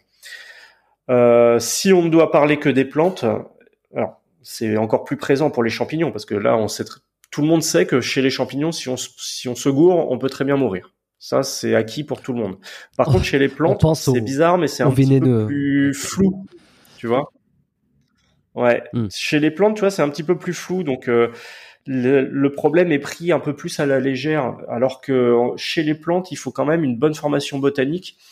Et moi, je pense que ce qu'il faut commencer à faire, c'est avant d'essayer d'apprendre des espèces précises, déjà essayer d'apprendre euh, les grandes familles. Quand je dis les grandes familles, c'est savoir identifier, alors savoir voir une plante, voir les critères qu'elle présente, pour dire bon bah elle, elle fait partie de la famille des lamiacées. Lamiacées, donc euh, tiges à section carrée, euh, des plantes, des feuilles qui sont opposées à chaque étage. c'est des critères faciles à voir. Des fleurs qui sont assis, qui sont symétriques de façon bilatérale. Et en fait, à partir du moment où vous mettez la main sur une famille, vous commencez à savoir que, bah, par exemple, chez les lamiacées, elles sont en général odorantes et euh, la plupart sont comestibles. Alors, nourrissantes, c'est une autre question, hein, mais au moins vous pouvez les manger sans, euh, sans risquer une intoxication. Alors que si une autre plante présente ces caractères-ci, une fleur de, qui ressemble à ça, etc., vous allez vous dire, bah tiens, ça, ça fait partie de la famille des apiacées, donc qui contient par exemple la carotte, hein, qui est un très bon comestible mais qui contient aussi énormément de plantes toxiques comme les ciguës, les œnantes. Et là, vous vous dites, bon, bah, si je suis pas sûr de mon coup, je préfère éviter. Donc déjà, apprendre à reconnaître les familles. Et ensuite, au sein d'une même famille, bah, il peut y avoir des plantes euh, qui sont euh, toxiques, voire mortelles, à faible dose. Et je pense qu'un bon apprentissage de la botanique, ça commence aussi par l'apprentissage, avant tout, des plantes toxiques. Comme ça, vous repérez déjà tout ce qu'il ne faut pas manger, pour ensuite aller chercher peut-être ce qui est comestible. Et euh, ce que je déplore, tu vois, c'est que cette, ces notions de botanique soient prises beaucoup trop à la légère. Moi, j'avais déjà assisté à un stage de survie où euh, on, on allait euh, voir les plantes qui étaient dans l'environnement et les formateurs à l'époque, bah, leur seul moyen pour discriminer les plantes comestibles des plantes euh, toxiques, c'était un bouquin dans lequel il y avait les photos. Ils regardaient vite fait, et puis regardez, puis ils étaient ouais, ouais, ça ressemble à ça, ça doit être euh, truc miche, tu vois. et ça, il y a, là, il y a aucune utilisation de la botanique, il y a aucune utilisation des critères réels, et ça peut conduire à des drames, tu vois. Euh, il y a trois ou quatre ans, je crois, il y a un un jeune homme qui est mort lors d'un stage de survie en Bretagne. Euh, parce que ils ont euh, ingéré. Alors, il y avait sept ou huit personnes intoxiquées, hein, et lui, par contre, il est vraiment mort parce qu'ils ont confondu la carotte sauvage, qui est un bon comestible, avec euh, le nant safrané, qui est une espèce de ciguë, une plante extrêmement mortelle. Et rien que les critères botaniques permettaient en fait de distinguer les deux plantes très facilement, sur la base du feuillage, sur la base de la fleur, sur la base également euh, bah, de l'odeur. Quand tu froisses le feuillage de la carotte sauvage, euh, le scoop, ça sent la carotte alors que la ciguë, ça donne une odeur vraiment, enfin le Nantes, ça, ça donne une odeur plus euh, d'urine, enfin une odeur assez euh, chimique. Mais ensuite, il y a tout un tas aussi de facteurs qui font que tu vas pouvoir déterminer une plante avec certitude, mais notamment l'environnement, tu vois. Euh, la carotte sauvage, ça pousse plutôt dans les environnements ouverts et qui sont bien exposés au soleil. C'est une plante héliotrophe, elle aime bien le soleil, alors que le Nantes safrané va plutôt pousser dans les endroits humides, dans les sous-bois un peu ombragés, et parfois même en bord de ruisseau. Et ensuite, tu as toute la forme du tubercule que tu vas ingérer. Euh, est-ce qu'il y a une présence de d'un lait qui s'écoule, coloré ou non Enfin, il faut, il faut absolument, je pense, acquérir tous ces critères-là avant d'essayer de vous lancer dans la consommation des plantes que vous allez rencontrer. Après, une des meilleures façons de se former, si c'est ça qui vous intéresse, c'est d'être accompagné par quelqu'un. C'est d'être accompagné par quelqu'un sur le terrain qui va vous dire bon bah là, on a de l'ail des ours, on le reconnaît euh, à la fleur, on le reconnaît à la feuille, on le reconnaît à l'odeur, voilà, ça doit être comme ça. Et regardez, c'est comestible parce que moi j'en mange. Et ça, je trouve que c'est le meilleur moyen en fait d'apprendre, c'est d'être avec quelqu'un qui va manger devant vous avant que vous vous n'ingériez les plantes que vous avez identifiées. Et la transmission, elle se fait comme ça aussi, beaucoup sur le terrain, avec euh, parfois et là je mets un bémol à tout ce que j'ai dit avant, parfois des critères qui sont tout personnels par rapport au formateur, mais qui fonctionnent. Tu vois, euh, j'ai parlé de mes grands-parents qui consommaient des plantes dans la nature. Eux, ils avaient zéro formation botanique, et c'est juste en décrivant avec leurs propres mots et avec leurs propres critères qu'ils arrivaient à reconnaître les plantes. Mais euh, ça, c'est un vaste domaine, c'est un vaste programme qui fait partie du bushcraft, oui, mais euh, plus largement, voilà, c'est vraiment, ça nécessite vraiment de la rigueur, je pense. Rigueur que malheureusement on n'a pas toujours quand on quand on regarde simplement des vidéos sur YouTube et que bah, on a envie d'aller un peu vite quoi. Donc euh, moi je, mmh. là vraiment je dis faites très attention avec les champignons et les plantes. Euh, essayez de ne pas griller les étapes parce que c'est comme ça que c'est comme ça qu'on s'empoisonne. Et ça arrive chaque année. Hein. Des gens qui récoltent des plantes dans leur jardin ou dans le dans la forêt d'à côté en pensant euh, prendre des espèces comestibles et qui finissent aux urgences parce qu'ils se sont trempés. Hein. Ça arrive tout le temps. Hmm. Et puis on s'imagine, en plus on s'imagine pas nécessairement que dans la, nature il va y avoir des, plantes qui vont facilement tuer, tu vois. A priori, euh, encore une fois, moi mon réflexe mental, ça serait de me dire, euh, s'il y avait des plantes qui pouvaient tuer, euh, tout le monde serait au courant, tu vois, un petit peu comme tu, tu, vois les, les, dangers, les dangers naturels. On, on, apprend à les reconnaître, tu vois. Je sais pas. tu sais que tel animal, il vaut mieux éviter de le croiser. Tu sais que sauter de, de sauter de 10 mètres, c'est dangereux. Enfin, tu sais, il y a des trucs qui sont très logiques comme ça. Par contre, les plantes, est-ce que tu peux bouffer dans la nature? Il euh, n'y a pas de personne te dit jamais rien quoi tu vois c'est un truc euh, donc a priori tu pourrais te dire bah, c'est dans la nature les animaux s'en nourrissent donc en fait au pire euh, je vais juste être un tout petit peu malade parce que je vais pas le digérer tu vois. Il y a, pas cette idée de danger de mort en mangeant quelque chose dans la forêt je, trouve. Alors ouais je sais pas. Là justement tu vois je moi j'ai pas du tout ce sentiment là enfin après bon c'est parce que aussi moi j'ai grandi au contact de la nature, tu vois, j'étais tout le temps dehors, j'étais tout le temps euh, au centre aéré à faire des balades euh, avec des gens justement qui nous montraient euh, ces trucs-là. Et justement quand on était gosse, je me souviens très bien qu'on avait beaucoup d'avertissements sur les zonantes, les ciguës, les digitales qui sont qui sont mortelles. Mais pour moi, quand même, je pense, bah, les gens sont quand même conscients qu'il existe des, des plantes qui peuvent tuer, ou du moins, alors les champignons, ça c'est avéré, hein, tout le monde sait qu'un champignon peut tuer. Par contre, les plantes, euh, je pense aussi que ça existe. Et on a cité Into the Wild, qui est quand même euh, l'exemple type dont euh, dont tout le monde me parle quand on découvre que je pratique le bushcraft. Tu vois, tous mes collègues de boulot disent ah ouais, faut pas finir comme dans Into the Wild. Ouais. Euh, D'ailleurs, petit aparté, euh, dans Into the Wild, visiblement, euh, d'après euh, une dernière étude qui a été faite il y a, il y a une dizaine d'années, je crois, euh, il se serait pas empoisonné en fait. Enfin, en tout cas, il se serait peut-être pas trompé de plante. En fait, il aurait consommé une plante qu'il avait l'habitude de consommer, mais seulement il était tellement dénutri et son corps était tellement fatigué que cette plante comestible en temps normal, qui contient une petite dose de toxine, aurait fini par l'empoisonner. C'est peut-être ça, en ah. fait, le fin mot de l'histoire. Ça c'est le petit le, petit aparté.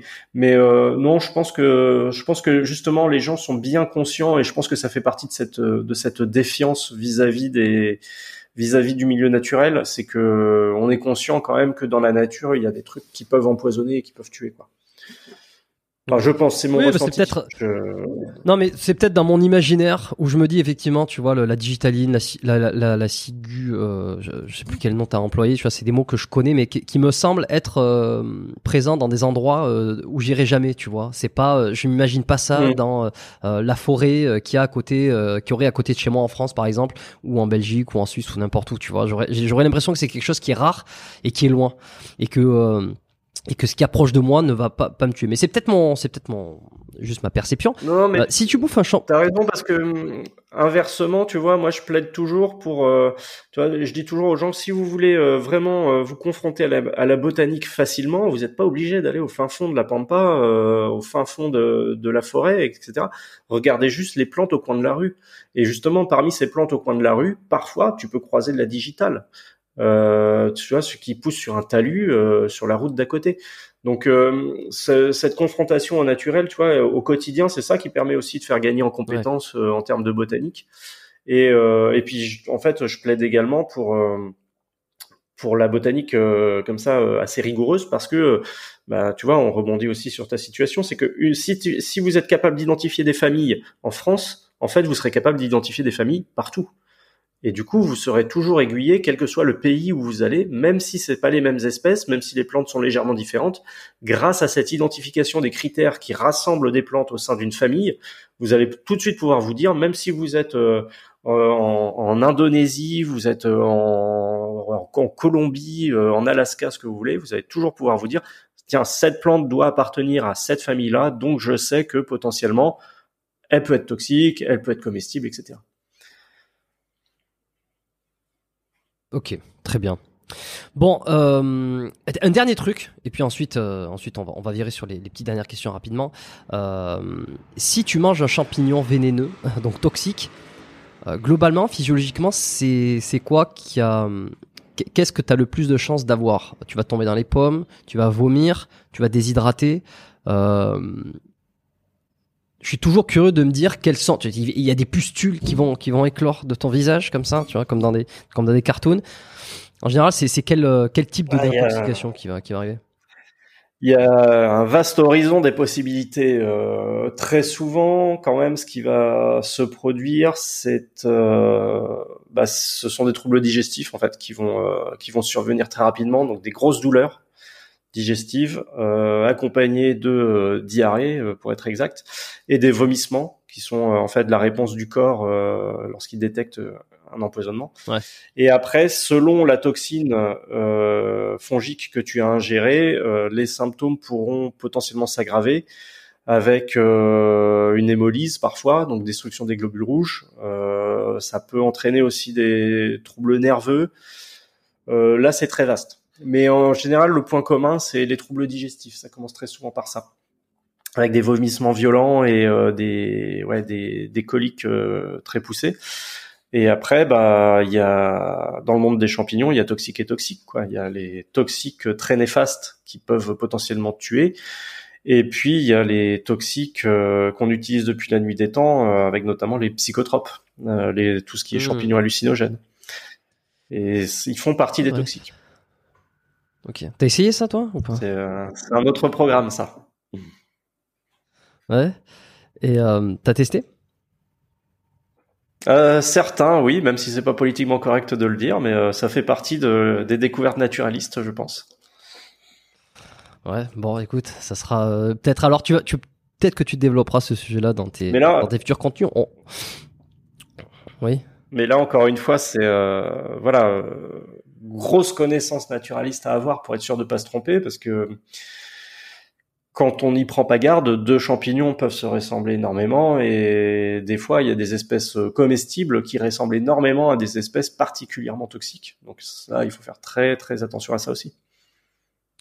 Euh, rapidement, sans aller dans, l'expérience vécue, euh, tu conseilles euh, de re- qu'est-ce que tu conseilles à part de refuser mais c'est un peu con parce que à ceux qui se font proposer des champignons hallucinogènes tu conseilles quoi De regarder si ça ressemble vraiment à des champignons, euh, de, de, de- de refuser à tout prix parce que c'est forcément de la merde, de se les faire pousser chez soi. Bon, évidemment non, c'est interdit, mais euh, tu vois, il y a quand même beaucoup d'endroits où les, les champignons hallucinogènes, c'est un truc, il y en a de plus en plus qui, qui, qui ont testé. Je l'ai pas fait personnellement parce que j'ai encore beaucoup trop la trouille de m'enfiler un truc que je ne maîtrise pas et de pas savoir où c'est que ça va me mener. C'est ça. J'ai beaucoup trop de, personnes, de témoignages euh, qui m'ont raconté des, des. Je me dis, mais c'est bon quoi. Je veux dire, euh, il y a assez d'emmerdes dans ce bas monde. On en chie assez sur plein de points de vue. Tu vois, la santé, je vais pas aller, mais en plus m'enfiler des trucs. Alors il dit, oui, mais tu vas pas éveiller ton esprit. Bon, ben très bien, ben tant pis, je serai pas éveillé. Mais euh, mais jusqu'à présent, je j'ai pas envie de, je suis pas dans le truc de, de franchir le cap. Est-ce que je sais pas, quelle est ton opinion là-dessus? Non, alors euh, là, depuis quelques années, justement, euh, la question des champignons hallucinogènes se, développe énormément dans le débat public, tout simplement parce que ces substances euh, psychotropes ont été ont été diabolisées durant la guerre du Vietnam en Amérique du Nord en particulier. Et en fait, on découvre qu'elles ont des applications thérapeutiques extrêmement poussées pour soigner énormément de troubles psychiatriques et ou psychologiques. Donc, euh, il y a un bénéfice derrière. Et quand tu regardes l'histoire de l'humanité, depuis la nuit des temps, euh, l'homme a toujours utilisé des, produits psychotropes. Et euh, il y a toute une mythologie autour de ça, en, faisant, en le faisant très rapidement. Par exemple, certains champignons hallucinogènes ont été utilisés partout au monde. Je veux parler de la même espèce hein, euh, que je ne citerai pas, même si les gens vont comprendre, euh, qui a été utilisée partout au monde, dans toutes les cultures, et qui aurait euh, donné un héritage euh, qui s'est transmis jusqu'à nous euh, sous la forme, par exemple, du Père Noël, qui serait une métaphore de ce champignon-là. Enfin bref, il y a, y a tout un vaste, une vaste mythologie, une vaste euh, histoire dans le monde des champignons hallucinogènes. Non, le, si j'ai juste un conseil à donner, c'est de savoir pourquoi vous le faites et comment vous le faites. Le pourquoi, euh, c'est très simple. Euh, ça ne sert à rien de le faire si vous voulez soigner un trouble psychologique. Euh, ça, il faut laisser ce genre de thérapie justement qui sont en plein en plein essor aux professionnels qui sont encore très peu nombreux et qui sont concentrés essentiellement au nord-ouest des États-Unis, hein, pour être clair. Et le comment, c'est bah, documentez-vous énormément et ne le faites pas, ne le faites pas en vous dit, enfin on fait pas le saut de l'ange, quoi. À mon avis, euh, il faut que il faut que le, le trip en tout cas soit bien préparé en amont. Faites vos recherches, savoir comment ça agit, savoir ce qu'il va se passer, lisez des témoignages, essayez de comprendre mmh. euh, un peu ce que les gens ont ressenti et aborder ça euh, avec un esprit apaisé, dans le but uniquement, comme tu l'as dit peut-être, de d'élever son esprit ou d'ouvrir son esprit. Et c'est là qu'on rentre un peu peut-être dans dans le fantasmagorique ou dans euh, le spirituel, c'est que je pense aussi que ces substances-là, tu vois, si elles sont utilisées depuis la nuit des temps, c'est que quelque part, on est, elles nous permettent peut-être d'accéder à des plans de conscience ou des plans de réalité euh, auxquels on n'a pas accès dans la vie de tous les jours. Et je reste volontairement évasif dessus parce que euh, voilà, c'est c'est c'est en tout cas ce que moi je pense de l'usage de ces substances-là de par le monde, de tout ce que j'ai pu en lire. Euh, voilà, je pense que ça nous permet d'atteindre des, des seuils que l'on ne peut pas atteindre dans la vie de tous les jours, hormis par euh, certaines activités comme la méditation profonde ou, euh, ou, les ou le, le breathwork, là, le, les, tu sais le, les méthodes de respiration là, euh, un peu New Age également, euh, qui, parviennent, enfin qui, qui nous arrivent en fait également euh, de, des États-Unis. Donc ça, c'est un peu comme comme pour toutes les substances psychotropes. Hein. voilà, vous avez 15 ans, vous êtes en rébellion face à vos parents, etc. C'est peut-être pas le bon moment pour tester ça. Par contre, euh, quand vous êtes quelqu'un d'installé euh, dans la société, que vous avez trouvé votre place dans votre vie, que tout va bien, enfin que vous êtes à l'endroit où vous sentez que vous devez être, là, ça peut être, euh, je pense, d'une aide inestimable. En tout cas, voilà, si je dois témoigner, moi, je trouve que ça a été formidable. Bon, bah écoute, ça sera peut-être l'occasion d'en reparler une prochaine fois. Euh, je n'en fais pas la promotion. J'en avais parlé avec euh, Elio euh, sur le, le, premier podcast que j'avais fait, Elio à Villamignos. Euh, et il y en avait deux, trois à la fin. On avait beaucoup parlé de ça. Il m'avait raconté son expérience sous les, sous le, sous les, les, les, les substances psychotropes. Et euh, certains m'avaient rappelé attention, attention de pas trop donner envie et d'avoir pas assez mentionné le fait que c'est dangereux et interdit. Donc voilà, on, on, le fait. Je le dis. Euh, c'est pas des smarties. à titre perso, moi c'est loin de, de, de d'être quelque chose que je recommande et que je n'ai pas fait. De toute façon, mais pourquoi? Bah Parce que de toute façon, j'ai pas suffisamment les, le recul, les connaissances et les informations. Et euh, et je fais partie de la catégorie des prudents. Donc euh, moi aussi j'aime bien savoir de quoi il s'agit avant de, avant de faire le saut de l'ange. Et il y a un, livre euh, qui est, qui est connu, c'est Voyage au confins de l'esprit que j'ai pas encore lu, mais que je que j'ai sur ma liste depuis un petit moment. Et peut-être qu'un jour je finirai par le lire pour pour essayer de m'éveiller un peu plus. Euh, formidable. Écoute, euh, Alban, c'était très intéressant. Euh, tu vois, on a plongé dans le dans la nature, dans ce qu'il fallait faire, ce qu'il fallait pas faire. J'aime bien parler un peu des dangers, un peu parler de des choses qui sont, qui sont, qui font un peu du des biais de négativité parce que c'est toujours intéressant. Euh, et puis euh, et puis de comment on fait. Donc je te remercie pour tout ça. De toute façon tu m'as dit que tu avais un podcast on n'a pas trop discuté. Euh, tu as un podcast perso à toi. Donc euh, tous ceux qui aujourd'hui ont, ont, été pris de passion par le sujet euh, du bushcraft du naturalisme euh, vont pouvoir te retrouver et en apprendre plus peut-être sur les techniques le côté technique des choses plus précises. On évite de rentrer dans, dans, dans les choses trop techniques ici parce que c'est un podcast donc c'est conversationnel. Un podcast d'invité je veux dire. Donc dis-moi où c'est qu'on peut te retrouver et qu'est-ce que tu proposes? Alors, le plus simple, c'est d'aller euh, sur mon site albancambe.com, euh, qui est un peu euh, le hub central, si vous voulez, où vous aurez accès alors à, mes articles sur le bushcraft, donc mon blog. Vous aurez accès également à ma chaîne YouTube, sur laquelle il y a pas mal de contenu en termes de vidéos pour apprendre, pour, bah, pour apprendre les plantes, pour apprendre certains gestes pour allumer le feu. Et puis vous aurez accès effectivement à mes podcasts, alors qu'ils sont disponibles sur toutes les plateformes d'écoute. Hein. Donc euh, il y a deux podcasts. Il y a le podcast Nature Aventure Survie qui est très généraliste sur la survie et justement qui fait appel euh, à des spécialistes dans différents domaines. Donc euh, les premiers secours par exemple, les plantes comestibles, ce genre de choses. Et puis il y a un format un peu plus court qui s'appelle l'instant bushcraft dans lequel je donne au, au, sein d'une petite capsule juste quelques petites astuces à expérimenter en forêt ou pour essayer de, de mieux pratiquer le bushcraft. Mais mon travail, c'est c'est avant tout de vulgariser, tu vois, les, les connaissances scientifiques qui s'appliquent directement à ce domaine-là, et donc les connaissances naturalistes. Et donc c'est ça qui m'a amené aussi à, bah, publier pas mal de pas mal de bouquins sur le sujet. Et euh, bah, pour ceux qui veulent découvrir le sujet, c'est là. Donc c'est le grand guide du bushcraft aux ah, ça c'est le, bouquin, ouais, le bouquin que tu as sorti. Le grand guide. il est sorti l'année dernière ou l'année d'avant, je sais plus, mais euh, voilà, gros carton aux éditions Solar. Euh, surtout parce que j'ai mis un point d'honneur à ne mettre que des photographies et à ne parler que de ce qui est parfaitement réalisable. Alors on est loin de, désolé de vous décevoir, mais on est loin du vernis Instagram où on voit des beaux campements avec euh, plein de trucs un peu exotiques dessus. Là, comme je l'ai dit tout au long de tout au long de cet entretien, on est vraiment dans ce qui fonctionne, ce qui est accessible et euh, voilà, débutant comme confirmé, euh, vous y trouverez forcément des choses. quoi. Euh, l'un des l'un des points forts, je dirais, de ce livre, c'est que j'ai réussi quand même à y caser plus de 150 ressources naturelles qui correspondent aux forêts de l'Europe de l'Ouest. Donc c'était le gros travail de ces dernières années. C'est pourquoi je me suis un peu retiré aussi euh, des réseaux sociaux, des vidéos, etc. C'est que mhm. ça m'a demandé beaucoup de taf.